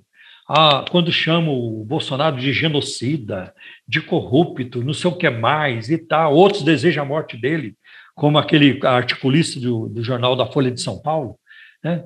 É, porque torço pela morte do Bolsonaro e tudo isso, né? E eu vejo os é crentes entrando nesse na arena, nessa arena de, da, da, da, é, da crueldade, né, da hostilidade, da ofensa. Os crentes não, muitos crentes não têm qualquer problema hoje em falar palavrão, em ofender. Onde fica o fruto do Espírito? Né? Então, é, é muito triste a gente constatar tudo isso, né? E nós vamos ver ainda, quero só citar mais esse texto de 1 Pedro 2,17, onde Pedro diz que nós devemos honrar o rei, né? honrar o rei. Eu queria responder isso aí para o nosso ouvinte, o Juvieira, né? É, eu acho que demos a resposta, tá bem? Você está ouvindo o programa Um Toque de Deus. Um Toque de Deus. Direção e apresentação, Pastor Paulo Romeiro.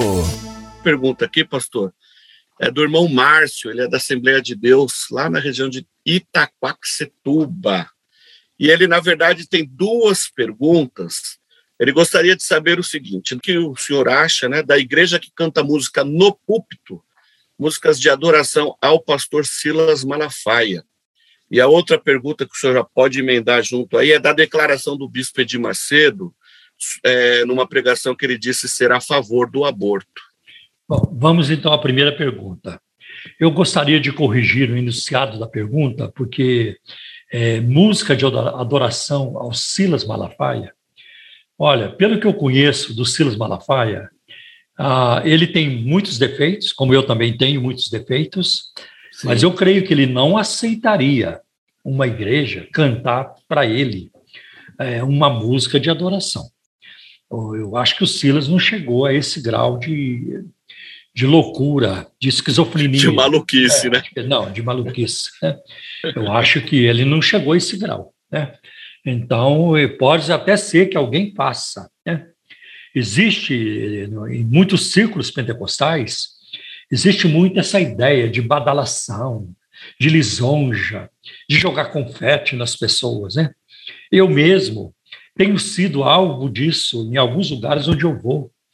As pessoas ficam me endeusando.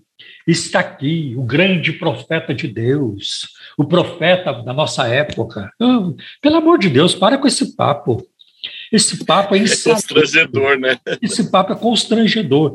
Esse papo ele, ele fica bem para as pessoas que são doentes, doentes, são sociopatas, psicopatas, pessoas que têm sérios problemas, né?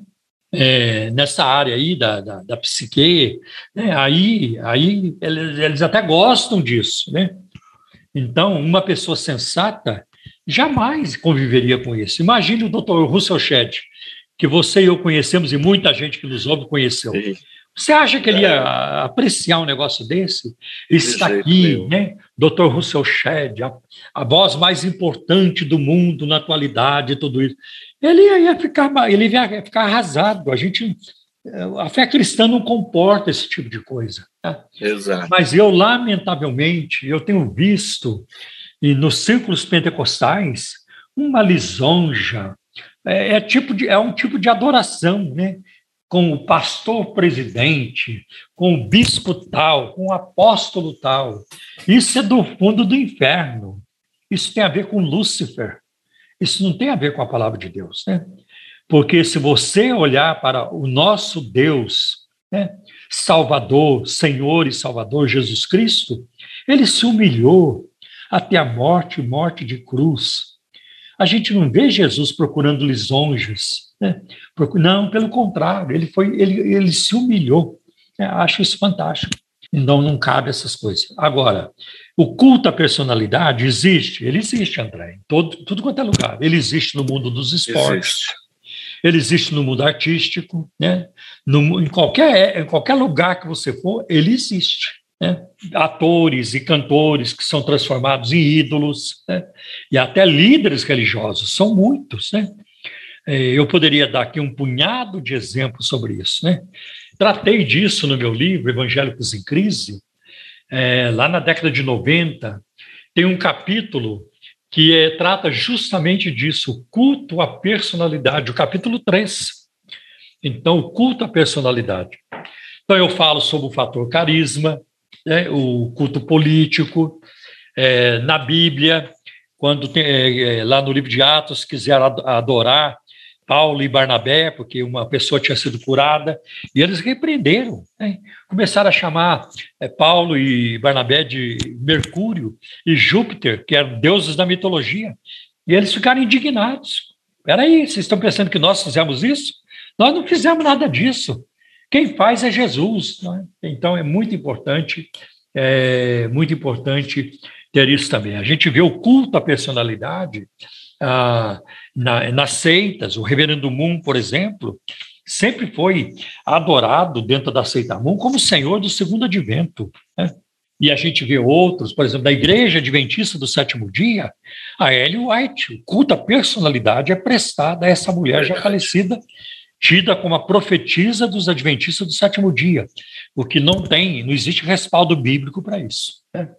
Então, nós vamos ver outros exemplos de líderes religiosos que também é, passaram por isso. Geralmente, essas pessoas são doentes, mentalmente doentes, né? quer dizer, elas não são normais para querer ser endeusada, né? Eu me lembro da, daquela tragédia que houve lá nas Guianas com Jim Jones em 1978, no fim de 1978. O Jim Jones ele era cultuado também. Né? E há um relato, né, há uma, informação, um relato de que certa noite ele estava pregando e quando ele pregava, ninguém podia interrompê-lo.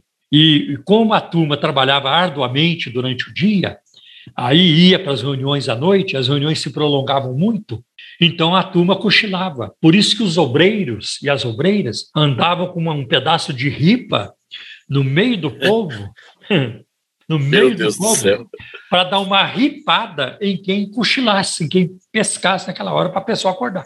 André, você não acha que é uma boa ideia? Então, é isso que eu estou pensando, hein, pastor? Acho que a gente pode tra trazer esse, então, essa situação de volta aí, uma boa. Muito bom. Estou achando que é uma boa ideia. É então, verdade. era de um abuso tremendo. Né? E certa noite, um homem se levantou enquanto ele estava pregando e o interrompeu. O interrompeu e começou a dizer: Pastor Jim Jones. E a turma já correu lá para calá-lo, né? para silenciá-lo. Claro, com Continuou. certeza. Pastor Jim Jones, o senhor não é Jim Jones, o senhor é o próprio Jesus Cristo. Meu pai. Não, então esse daí merecia as pauladas. É, aí, aí, é, aí a gente vê que ele gostou, ele sorriu e aceitou aquilo. André, se alguém fizesse isso comigo, eu tenho que, eu tenho que acabar com isso na hora. Ou eu acabo com isso, ou isso acaba comigo, não é? Exatamente. É, é desse jeito, André. Ou a gente acaba com isso, ou isso acaba com a gente. É, é, verdade. Então, é muito triste, é muito triste, né?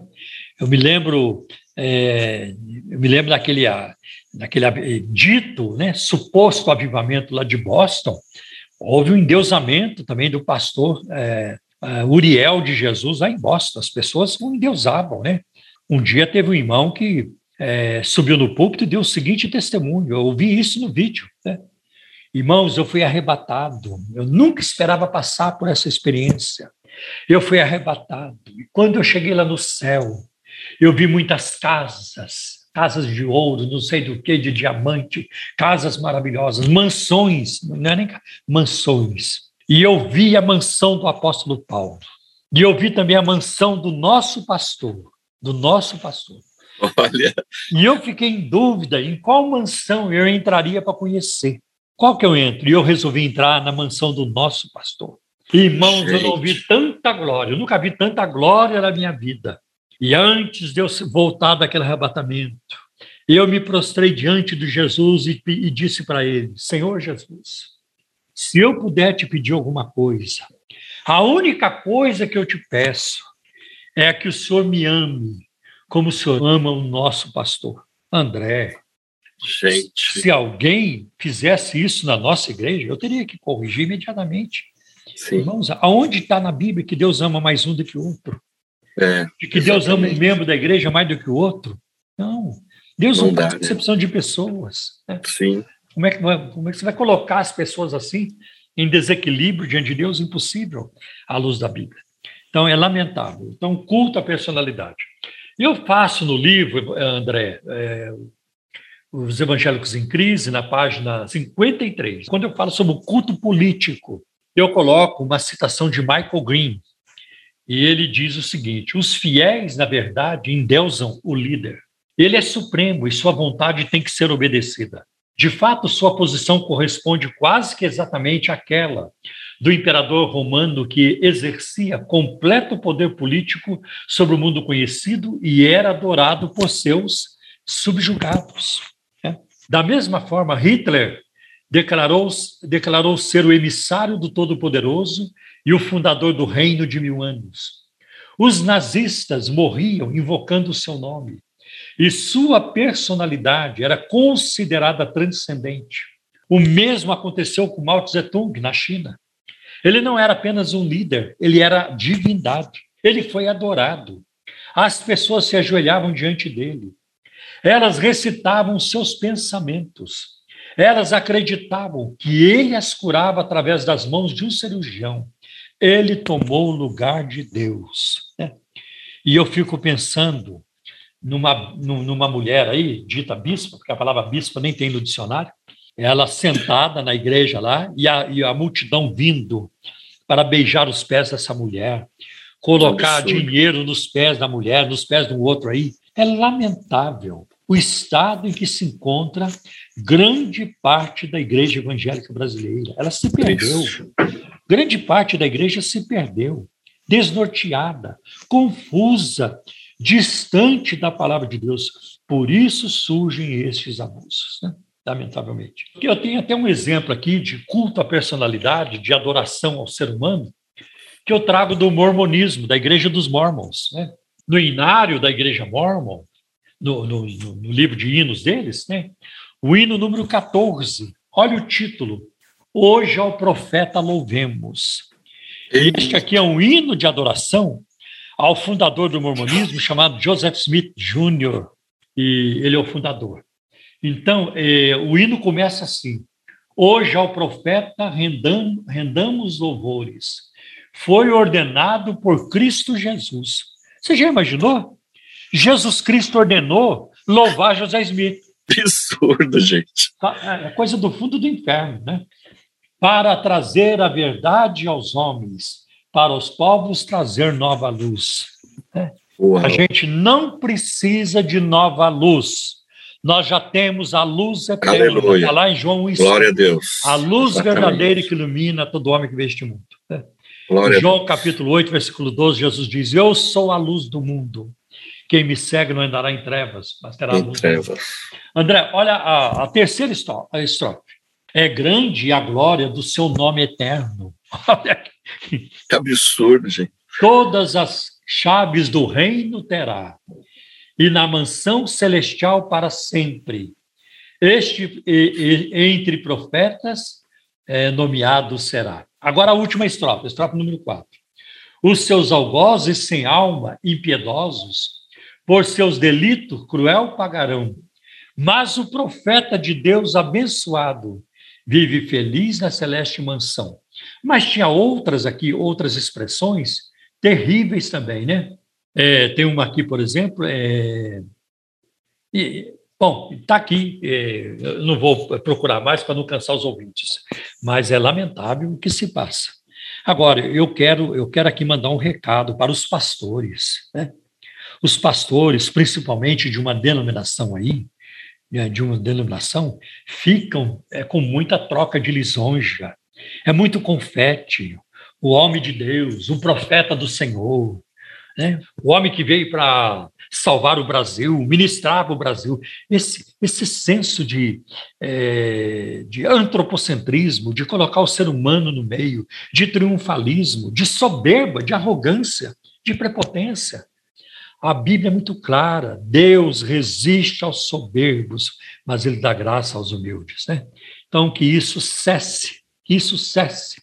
Eu conheço líderes que eles não falam declaradamente, mas eles falam sutilmente, com sutilezas. Eles estimulam a turma ao seu redor a lisonjeá-lo. Né? Toda hora, tem que jogar confete naquele líder, tem que ficar exaltando. Não, irmãos. Nós temos que exaltar o Senhor Jesus e ninguém mais. E ninguém mais. É assim que nós devemos é, caminhar. Então, é, é, errado exaltar qualquer pessoa a não ser a Deus. Né? Deus, na sua bendita trindade, Pai, Filho e Espírito Santo, e ninguém mais. Nós não exaltamos anjos, nem arcanjos, nem querubins, nem serafins, nada disso. Ao Senhor teu Deus adorarás, adorarás. Somente, a, somente a Ele servirás. Jesus disse isso para o tentador em, em Mateus capítulo 4. Pode pegar lá, versículo de 1 a 11, você vai encontrar no final deste texto. Tá bem? Eu acho que nós respondemos.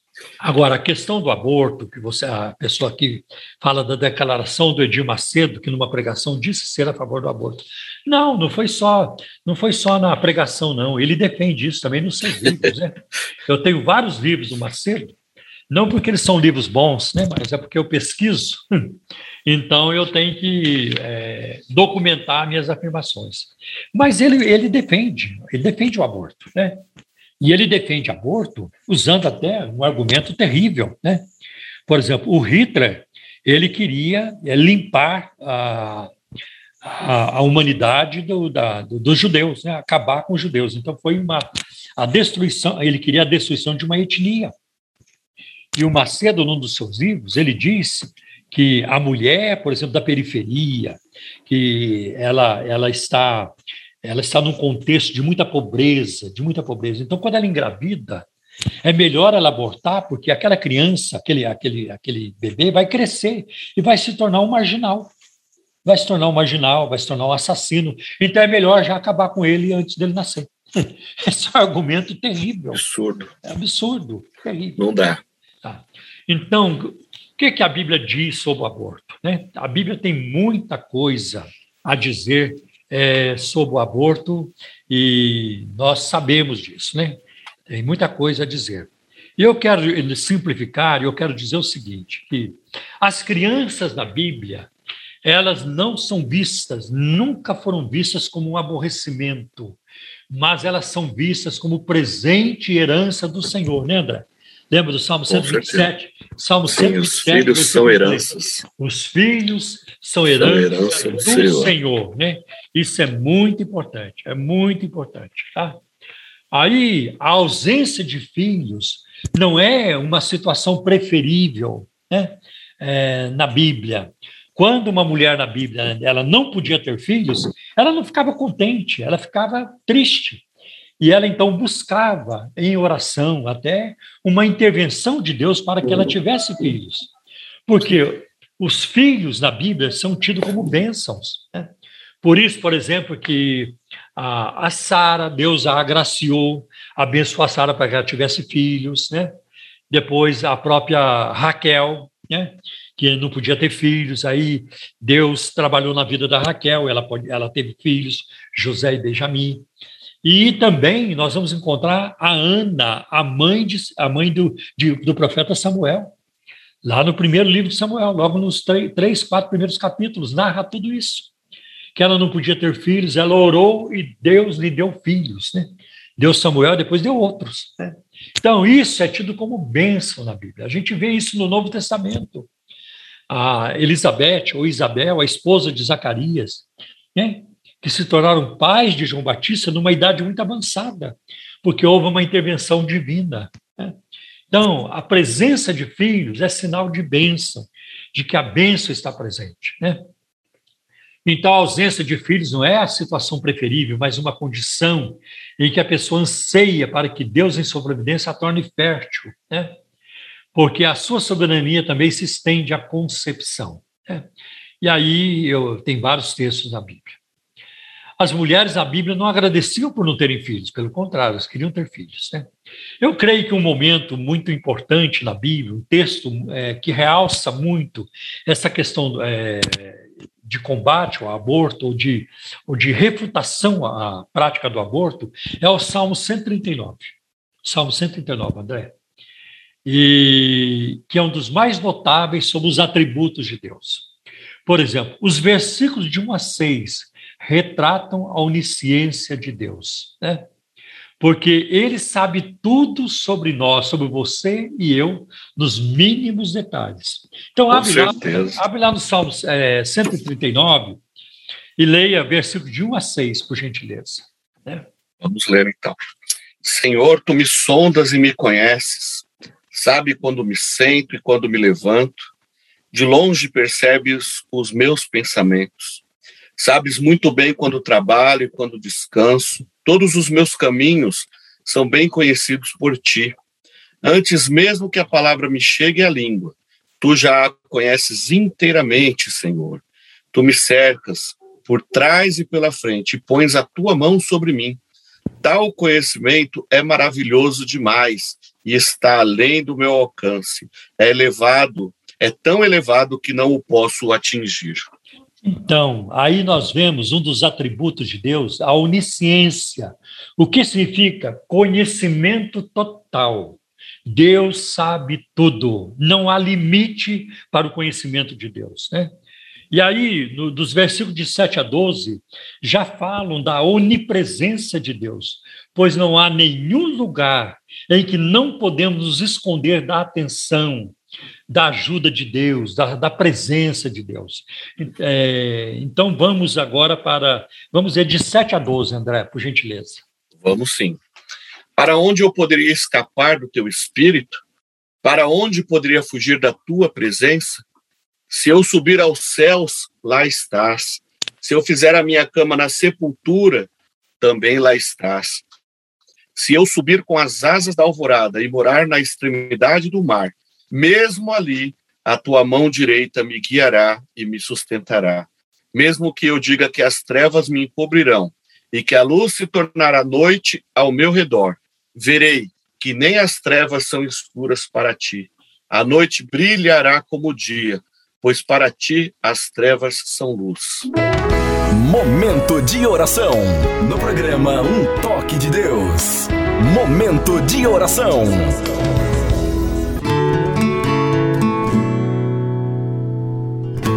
Pai, em nome do teu Filho Jesus, nosso divino Salvador e mediador, nós apresentamos agora esses pedidos diante de ti, diante da tua face, porque a tua palavra nos ensina a orar, a buscarmos a tua face, a clamar a ti, porque o Senhor não é um Deus surdo, o Senhor é um Deus presente, socorro presente na hora da angústia.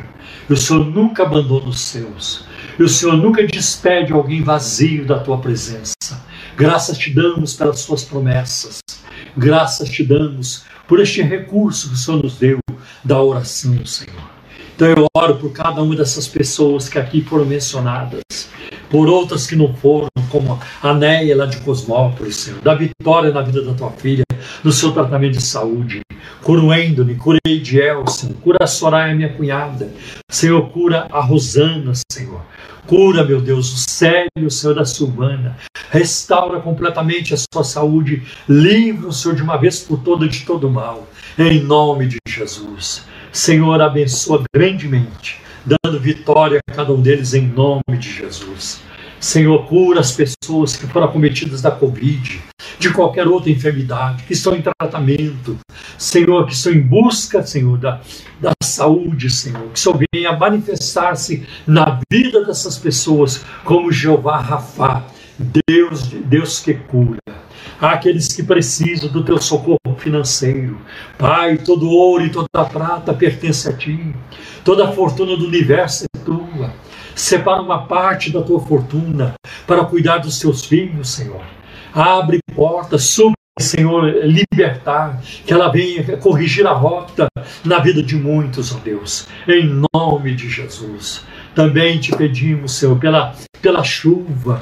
Senhor, envia chuva. Tu és Deus de Elias. Elias orou e, e não choveu por três anos, Senhor. Depois, três anos e depois ele orou e voltou a chover. Senhor, nós cremos em Ti, que o Senhor é capaz de abrir os céus e derramar a chuva abençoadora para matar a nossa sede, Senhor, para a nossa higiene, para encher os reservatórios, para as plantas, Senhor, para os animais, para todos que dependem, Senhor, da água, meu Deus. Envia, Senhor, envia a chuva, Senhor. Nós precisamos, Senhor. Abrevia, Senhor, essa crise hídrica, Senhor. Ah, abrevia esses dias, meu Deus, para que não haja mais queimada, Senhor. Para que a nossa a flora e fauna sejam protegidas, Senhor, em nome de Jesus. Também eu peço, Senhor, é, pelo Brasil, a nossa nação, quanta necessidade de Ti. Pai, eu te agradeço porque o teu povo cresce cada vez mais nessa nação. Graças te damos por isso, Senhor. Mas dá-nos, Senhor, um cristianismo de qualidade, um cristianismo responsável, Senhor, equilibrado, firmado nas, na verdade da tua palavra, Senhor, e não apenas em emoções. Senhor, ajuda-nos a trilhar um caminho que glorifique teu nome e que venha abençoar essa nação com a tua palavra e com uma ação poderosa do teu Espírito Santo abençoa o Brasil, envia o derramamento do teu Espírito sobre essa nação. Senhor, endireita os caminhos tortuosos dessa nação. Livra o Brasil dos políticos corruptos e dos juízes corruptos. Quanto dinheiro que não foi roubado ao longo dos séculos e ao longo das últimas décadas. Quanta, quanta, quanta propina, quanto suborno, quantas sentenças vendidas. Senhor, tem misericórdia da nossa nação. Livra a nossa nação da cultura da transgressão, Senhor.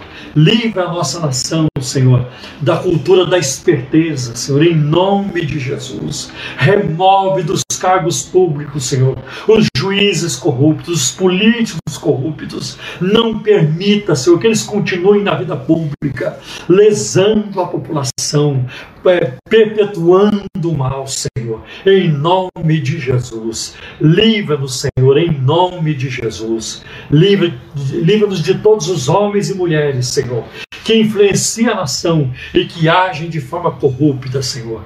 Livra o Brasil da violência e da corrupção. Dá-nos dias, Senhor, abençoados por Ti, dirigidos pelos valores do Teu reino, Senhor.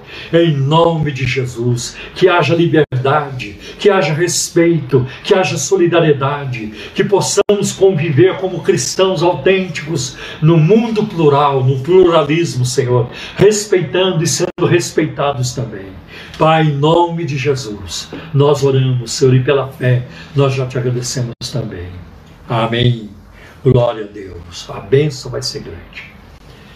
Que a graça de nosso Senhor e Salvador Jesus Cristo, que o amor de Deus, o nosso eterno Pai, que a comunhão e a consolação do Espírito Santo seja com todos vocês hoje para todos sempre. Amém. Programa Um Toque de Deus.